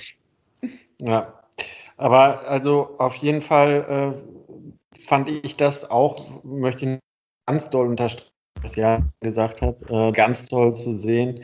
Irgendwie bilde ich mir ein, dass man unter Rösler nach dem 1 zu 0 erstmal fünf Minuten ja geguckt hätte, na, Sandhausen, was macht ihr jetzt aus diesem Rückstand? Und ähm, es ging ja direkt wie die Feuerwehr weiter. Also man wollte direkt nachlegen und hat es dann ja auch ähm, relativ schnell geschafft, ähm, indem man dort plötzlich zu zweit gegen den zu bemitleidenden Diakite war das, glaube ich, stand.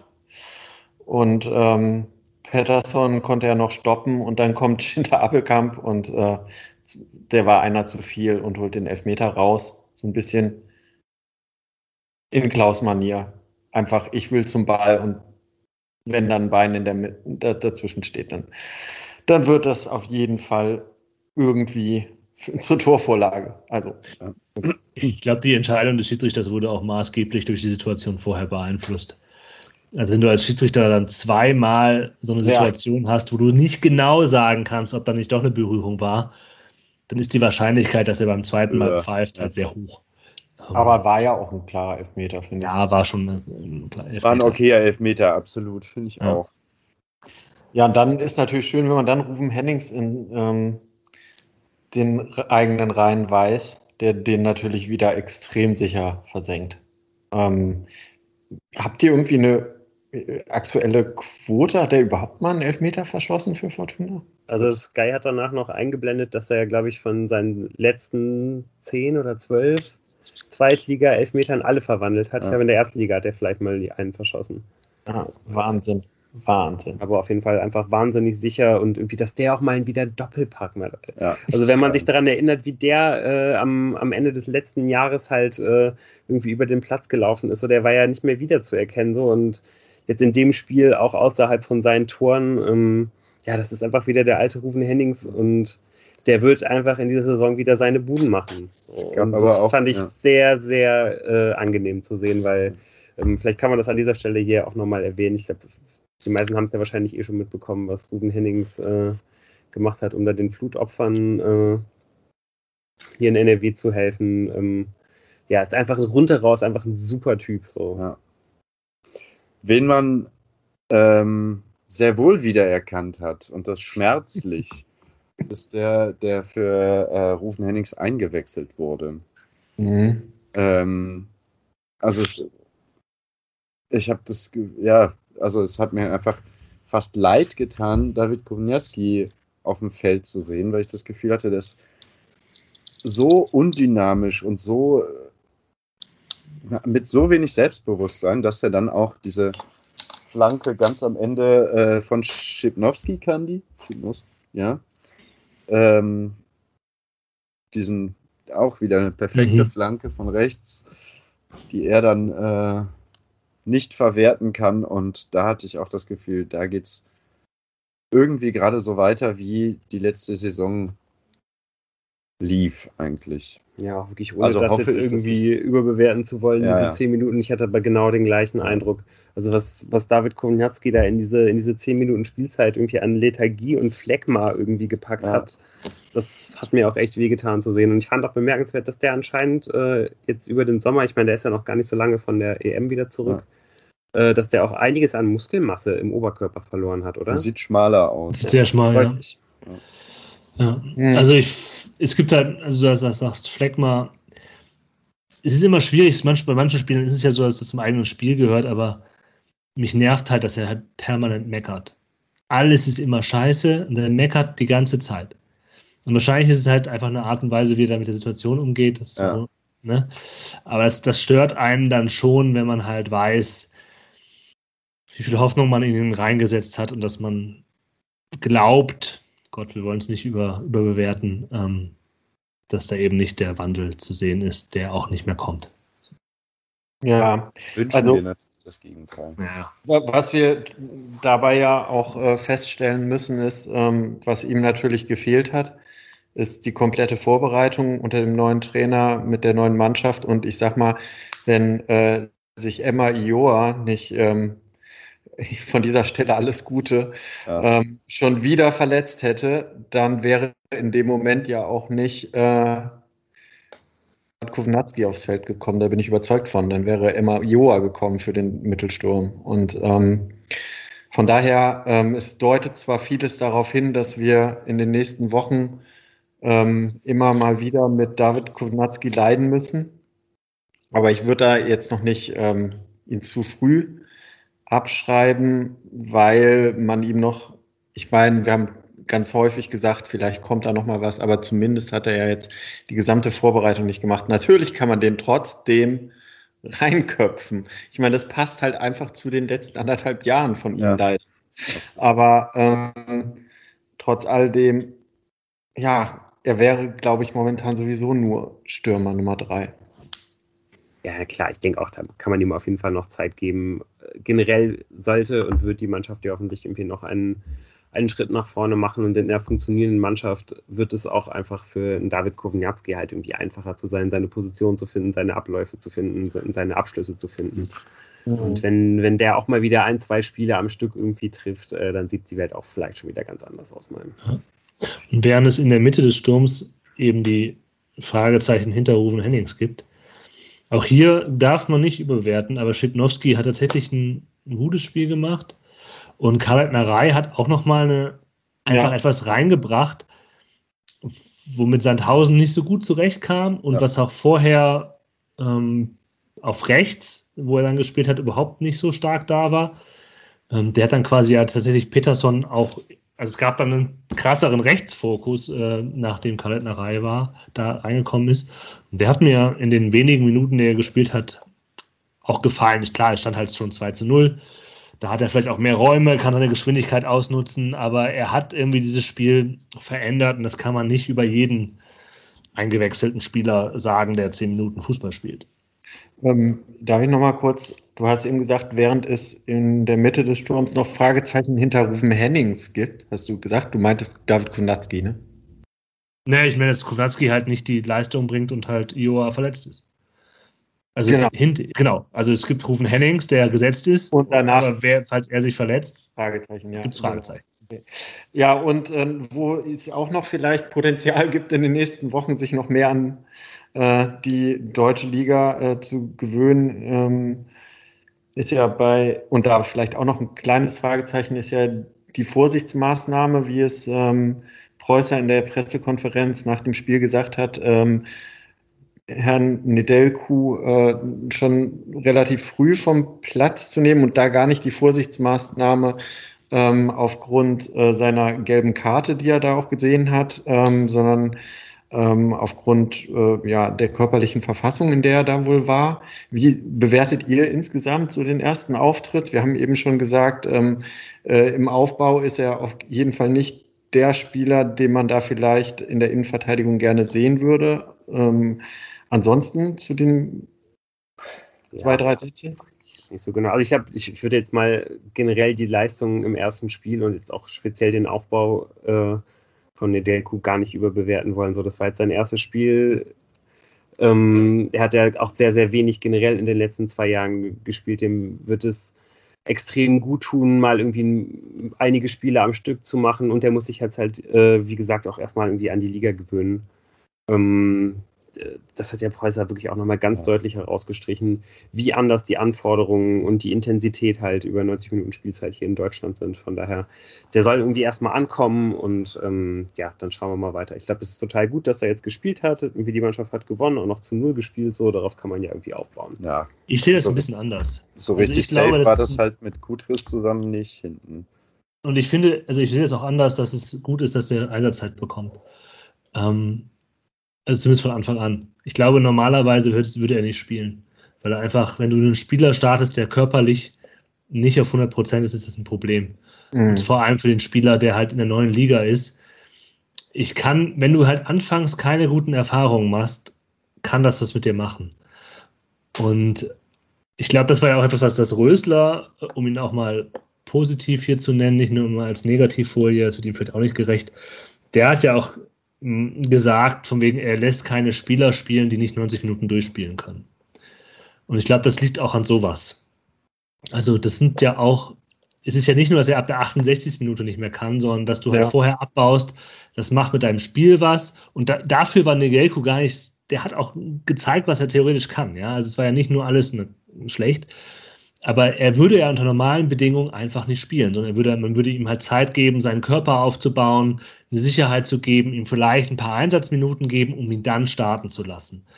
Und äh, so, dass er jetzt quasi direkt da Leistungsträger sein muss bei einer Mannschaft, die oben mitspielen äh, will, die ein toughes Anfangsprogramm hat, wo er direkt gefordert wird in den nächsten Wochen. Und von Werder Bremen jetzt vielleicht nicht so überragend war. Ähm, das finde ich ja, das kann alles gut werden, aber ich finde es nicht ideal. Ja, sehe ich auch so. Aber trotz allem, ähm, wir, ja, also wen, es ist halt einfach momentan so. Nee, du kannst keinen, ne? Du, der muss spielen, weil, weil genau, geht, genau, du hast keinen halt anderen. Anders so, ne? Also du hättest halt mit, mit Adam Botzek in der Innenverteidigung anfangen können, aber ist vielleicht. Ja, genau, das kannst ja. du machen. In der Viererkette weiß ich halt nicht.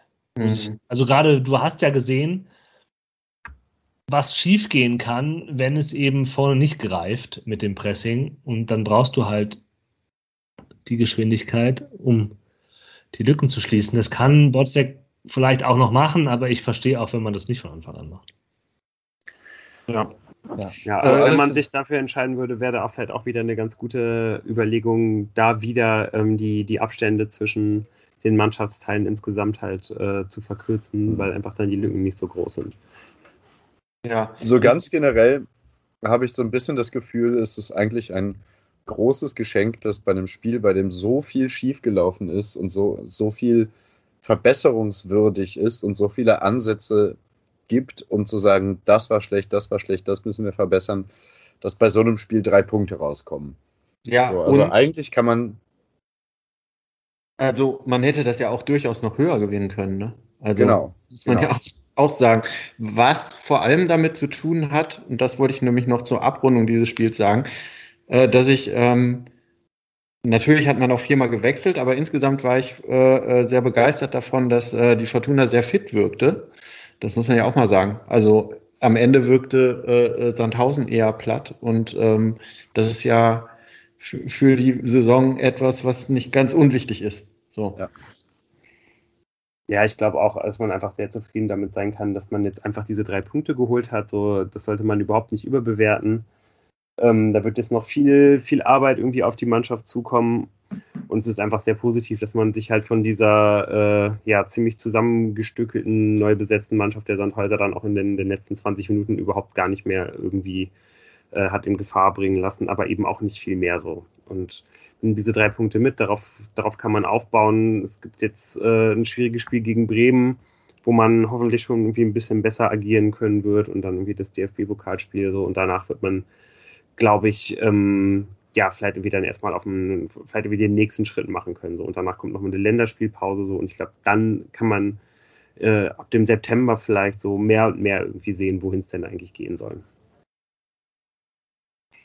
Ja. Ah, Tim, ähm, wer darf denn das nächste Heimspiel gegen Bremen alles sehen? Oh ja, also ähm, äh, wir haben ja äh, in der letzten Saison kaum Menschen äh, gehabt, die ins Stadion gehen durften. Ähm, es gab ja nur ein Spiel mit Zuschauern und da waren auch sehr wenige Zuschauer nur zugelassen, sodass ähm, äh, es zu einer riesigen Rückerstattungs-Chaos-Orgie am Ende der Saison kam, äh, was die Dauerkarten angeht. Und ja, die Fortuna und die Fans äh, haben vor dir, dieser Saison zusammengesessen und haben sich überlegt, ähm, wie wollen wir das im, in der nächsten Saison angehen, äh, während andere Vereine tatsächlich einfach äh, ähm, ja, den Dauerkartenverkauf äh, begonnen haben, als äh, würde es eine ganz normale Saison anstehen, ähm, hat Fortuna gemeinsam mit Fans ähm, den sogenannten Supporter-Pass ins äh, Leben gerufen. Der Supporter-Pass trägt eigentlich einen sehr passenden Namen, denn ähm, er äh, ist ein Pass für alle, die die Fortuna unterstützen wollen. Ähm, jetzt wird immer mal wieder, wenn man so durchs Internet liest, äh, gesagt, äh, das sei ja nur äh, von der finanziellen Seite gedacht. Äh, das sei eigentlich wie eine, eine Spende fast an den Verein. Aber ganz so ist es nicht. Es ist allerdings etwas kompliziert. Ich möchte deshalb eigentlich erstmal darauf hinweisen, was das Ziel des Ganzen ist. Und das Ziel ist es natürlich auch äh, neben dem finanziellen ähm, eine gewisse Gerechtigkeit in der Verteilung der Tickets irgendwie sicherzustellen. Ähm, natürlich möchte man aber auch äh, ähm, äh, erstmal am Anfang der Saison ähm, schon relativ viel Geld zur Verfügung haben, mit dem man irgendwie äh, seinen Lizenzspieler-Etat einigermaßen ähm, ja, durchfinanzieren kann. Ähm, die Idee dahinter ist eigentlich ähm, recht einfach. Ähm, es wurden sogenannte, also man kauft den Supporterpass, um äh, überhaupt die Möglichkeit äh, äh, zu bekommen auf ein Ticket. Man bekommt quasi ein Vorkaufsrecht, wenn man den Supporterpass hat. Ähm, Stand heute sind äh, äh in etwa 13.000 Supporterpässe abgesetzt worden. Äh, jetzt kann jeder mal den Taschenrechner rausholen und das nochmal mit 189,50, äh, was das symbolisch kostet, das Ding, äh, multiplizieren und dann weiß man, was Fortuna Düsseldorf daran jetzt bisher eingenommen hat. Und dann haben also jetzt für das Spiel gegen Werder Bremen ähm, 13.000 Inhaber des Supporterpass äh, in der ersten Verkaufsphase die Möglichkeit gehabt, gehabt sich äh, äh, ihr eigenes Ticket äh, zu sichern. Allerdings, und das ist jetzt äh, das, ähm, wo es an, wo die Kritik anfängt, ähm, ist es so, dass man nicht den Platz bekommt, den man bekommen hätte, wenn man seine Dauerkarte verlängert hätte. Genau, Denn man nimmt ja auch den Supporter-Pass für einen bestimmten Block, ne? ähm, nein. Okay. Nein, du hast den Supporter-Pass und Nein, kannst nein, theoretisch alles kaufen, was Genau. du haben kannst. Also es ist, es ist äh, so, du. Aber ich dachte, du hast dann auch Vorrecht auf deinen Block. Nein. Hast du nicht? Ähm, äh, du hast tatsächlich äh, die Möglichkeit, dann äh, äh, dir Tickets zu sichern. Äh, du hast ein Vorrecht im Prinzip darauf, als erstes auf die, ja, sagen wir mal, wenn es 8000 Tickets sind, dann sind es nur 8000 und dann bist du Ja. einer unter den 13.000, die Glück haben könnten, eine der 8.000 äh, Karten zu ergattern. Ähm, und da wird dann nach und nach, je nachdem, wie viele ähm, äh, Zuschauer zugelassen werden, äh, wird Fortuna äh, unterschiedliche Blöcke überhaupt nur öffnen. Also ich denke mal, wenn ganz wenige Zuschauer zugelassen werden, dann wird man sich vor allem auf den Unterrang konzentrieren, um die ähm, verbliebenen 8000 oder 7000 oder 2000 Besucher nicht im ganzen Stadion rund zu verteilen. Das heißt, du hast dann erstmal als Inhaber des Supporterpass äh, die Möglichkeit, in der ersten Runde ohne den Druck von anderen äh, ähm, Kaufinteressierten äh, im Rücken zu wissen, äh, dir deinen Platz auszusuchen. Dann gibt es eine zweite Vorverkaufsrunde. Da kann, wenn da noch nicht alle Karten weg sind, kannst du als Inhaber des Supporterpass äh, dir äh, weitere drei Tickets, nee, vier Tickets dazu kaufen. Und sind dann noch immer Tickets da, dann äh, ist es so, dass äh, die in den äh, freien Verkauf gehen. Ähm, allerdings ist es tatsächlich so, ähm, eine Dauerkarte jetzt äh, im Steherblock zum Beispiel ähm, wäre tatsächlich ähm, deutlich, ja, ich, ich habe es hier mir aufgeschrieben, es hat jemand äh, ausgerechnet, das ist auch hier The Düsseldorfer. Ähm, es ist tatsächlich so, dass das ein bisschen günstiger gekommen wäre. Da, da hat er allerdings noch nicht berücksichtigt, dass es auch beim Supporterpass eine ermäßigte äh, Version gibt für 95 Euro. Das bedeutet, du hast im Prinzip ähm, genau ähm, 17 Partien ähm, für 206,50 Euro. Denn wenn du wirklich auf die Stehtribüne gehst, dann zahlst du nur noch einen minimalen symbolischen Preis oben auf den Teil deines Supporterpass obendrauf, um äh, ins Stadion zu kommen. Das, das heißt, es ist dann gestaffelt. Wenn du irgendwie äh, dir ein Ticket auf der Haupttribüne Oberrang nimmst, dann zahlst du noch ein bisschen mehr drauf zu dem Teil, den du schon mit dem Supporterpass äh, äh, ausgegeben hast. Und äh, wenn du, wenn tatsächlich, sage ich mal, die Südtribüne offen wäre, dann zahlst du dann nur noch einen symbolischen Preis von 50 Cent obendrauf. Sodass halt nicht alle Plätze gleich viel kosten. Das wird dann geregelt dadurch äh, äh, in dem Moment, in dem du die Karte kaufst. Ähm, Deswegen ist dann gegebenenfalls für StehplatzdauerkarteninhaberInnen teurer wird, weil es Genau. keine Stehplätze gibt, sondern weil du halt den Genau. Haupttribünenplatz für teurer Und das musst. ist halt eine der großen Kritikpunkte, weshalb sich wahrscheinlich auch viele ähm, ähm, dagegen entscheiden würden, äh, dass möglicherweise ähm, A, ähm, diese erhöhte, dass dieser erhöhte Preis nicht gezahlt werden kann und äh, B auch eine ähm, Dauerkarte Genau, wäre günstiger gewesen. Ja, na, natürlich, man braucht die Dauerkarte, das Geld für eine Dauerkarte immer am Anfang der Saison, äh, das ist klar. Aber ähm, es würde gegebenenfalls halt bedeutend teurer. Und da, also das muss man sich klar machen.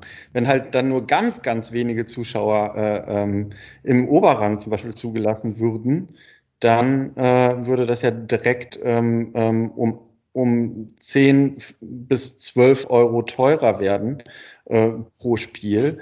Und ich glaube, dass da möglicherweise einige nicht mitgezogen haben.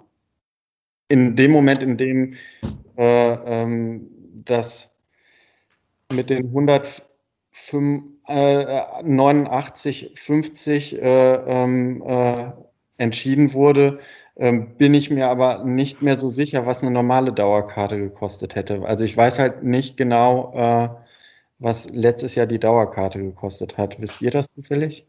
Können wir uns vielleicht nicht in die völligen Details dieses Supporterpasses verlieren? Ja. Ich glaube, es macht jetzt keinen Sinn, wenn wir jetzt jede Möglichkeit durchdeklinieren, wenn ja. was für eine Dauerkarte da und wenn ich diese Dauerkarte gehabt hätte und dann ist das geschlossen. Naja, ich glaub, man kann ja so ein paar, paar gröbere Punkte mal. Ja, ja die, die, die zwei Kritikpunkte sind halt, dass es teurer wird. Und ich würde halt gerne wissen, um wie viel, das weiß ich halt nicht so genau, für, für manche, die vielleicht sonst nur die Steher-Dauerkarte gekauft haben. Und das zweite ist halt, äh, dass die Leute zum Kauf des Supporterpass äh, äh, im Prinzip äh, gedrängt werden, ähm, da man, wenn man auf der Haupttribüne ist, ähm, nur ein Anrecht hat in der Saison 2022, 2023, also in der Saison drauf, ähm, seinen alten Platz wiederzubekommen, ähm, wenn man äh, vorher einen Supporterpass gehabt hat. Also das ist im Prinzip so ein bisschen, hier kauft den Supporterpass, dann kommst du auch, äh, sobald alle Zuschauer wieder da sind, auf deinen früheren Stammplatz zurück und kannst mit deinen Freunden sitzen. So, das ist da hätten wir wiederum unsere Steher-Dauerkarte einfach schon für die nächste Saison reservieren können. Da ist das anders. Ja, genau. Die Steher, die äh, äh, haben einfach doch das Recht äh, für 22, 23 zu reservieren. Aber bei den Sitzplätzen wird halt dieser indirekte Druck aufgebaut oder wurde aufgebaut, um den Supporterpass zu kaufen. Und das wurde halt kritisiert. So, und finden wir das gut oder schlecht? Naja. Ich glaube, es gibt ja noch ganz viele andere kleinere Fallstricke, die man erst sieht, wenn man drin steckt ich glaube, keiner von uns steckt da aktuell drin. Also was ist zum Beispiel, wenn ich möchte mit dem und dem, was ist jetzt mit der aktuellen Auflage mit den 17.000 plus 1, ähm, also 17.000 Geimpfte, Vollgeimpfte, bin ich eigentlich vollgeimpft zu dem Zeitpunkt, wo ich den Supporterpass bekommen habe. Klar kriege ich da halt Geld wieder, aber ich möchte ja vielleicht auch das Fußballspiel sehen und so weiter und so fort. Es ist ganz offensichtlich, dass die Fortuna, und das hat ja Tim auch am Anfang gesagt, das hat sie letzte Saison auch schon genauso gehabt, die Fortuna agiert nach dem nachvollziehbaren, aber vielleicht nicht immer ganz astreinen Motto, Cash is King, die brauchen am Anfang halt Kohle auf dem Konto. Und das haben sie jetzt gemacht mit dem Supporter-Pass, das haben sie letzte Saison gemacht mit äh, kauft jetzt schon eure Dauerkarte für diese und für die nächste Saison. Ja. Ähm, ja, aber also das ist ja bei allen Vereinen so. Die Frage ist ja im Gegensatz dazu, wir lassen einfach die Dauerkarten wieder verlängern. Ist das jetzt so äh, der Weisheit letzter Schluss? Das ist so die Frage. Ähm, das wird man vielleicht aber auch erst im Nachhinein dann ja. sehen. Also wenn wir uns mal auf Karten bewerben, ähm, können wir da auch nochmal berichten, äh, wie ja, das Ich denke auch, wir können da auf jeden Fall äh, dann hoffentlich in der Zukunft vielleicht auch ein bisschen eigene Erfahrungen irgendwie genau. weitergeben äh, von dem, wie es dann letztendlich dann auch wirklich in der Praxis läuft. Ja. Und das dann irgendwie nochmal überprüfen. Ich glaube allein, dass dieses Segment, hm.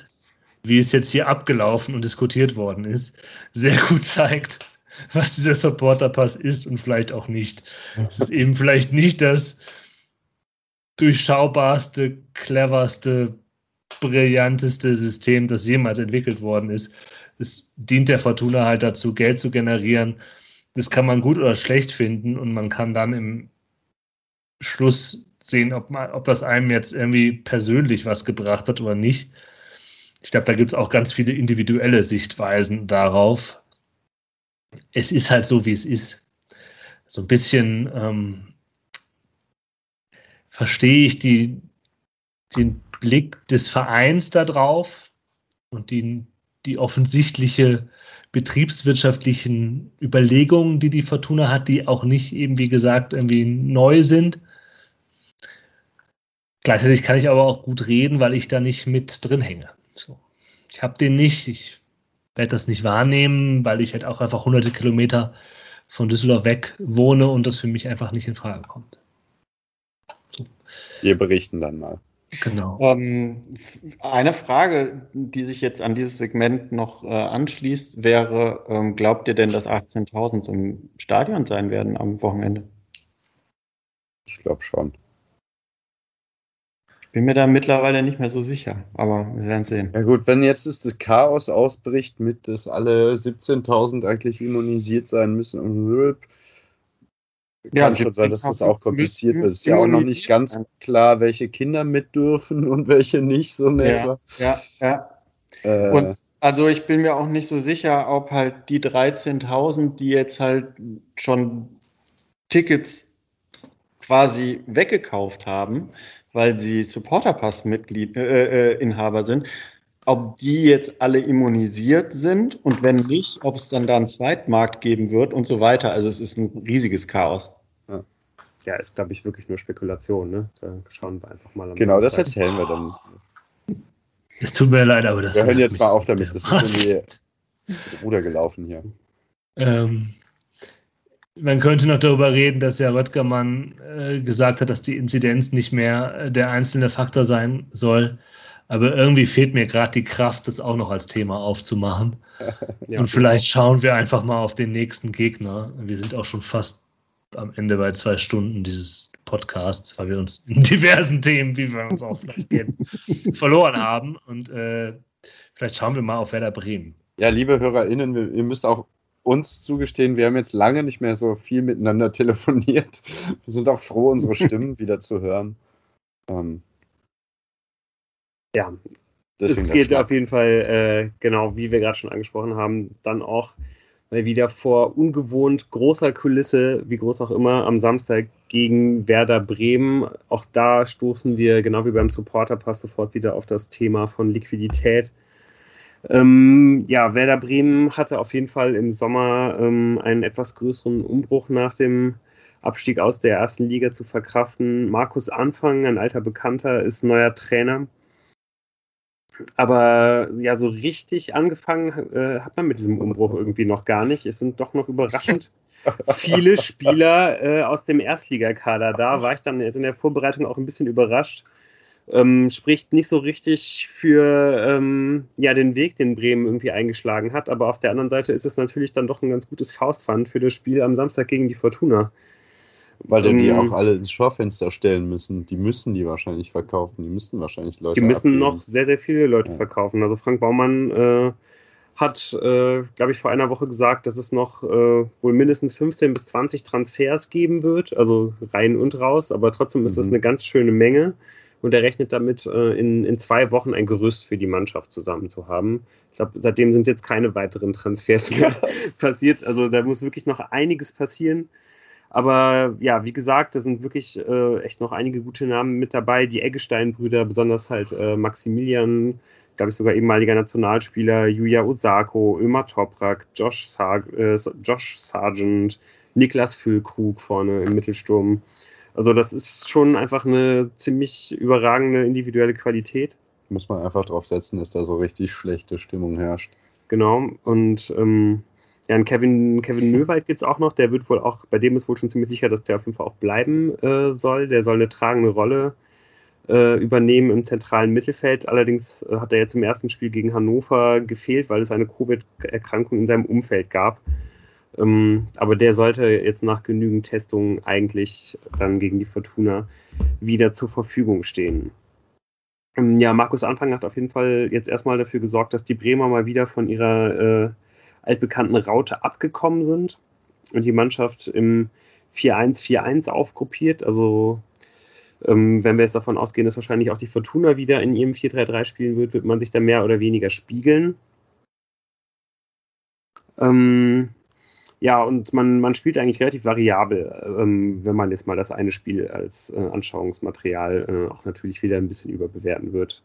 Man wird immer wieder mit viel, mit, mit längeren Ballbesitzphasen im Dreiermittelfeld irgendwie agieren, besonders über Eggestein äh, und Osako.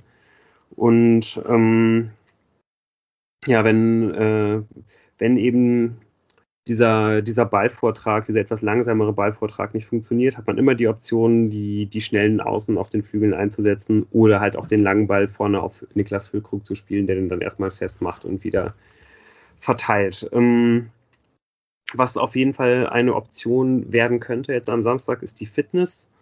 weil man jetzt im Spiel gegen Hannover beim 1 zu 1 so ein bisschen den Eindruck hatte, dass den Bremer nach einer eigentlich ganz ordentlichen ersten Halbzeit, wo man optisch überlegen war, allerdings vor allen Dingen äh, nur im ersten und im zweiten Spieldrittel, nicht im letzten Spieldrittel, ähm, und deswegen halt nicht so viel Gefahr entfachen konnte, dass man da ziemlich, ziemlich abgebaut hat in der, in der letzten halben Stunde und da richtig Glück gehabt hat, dass ähm, ja, man nicht mit einer Niederlage aus diesem Spiel gegangen ist.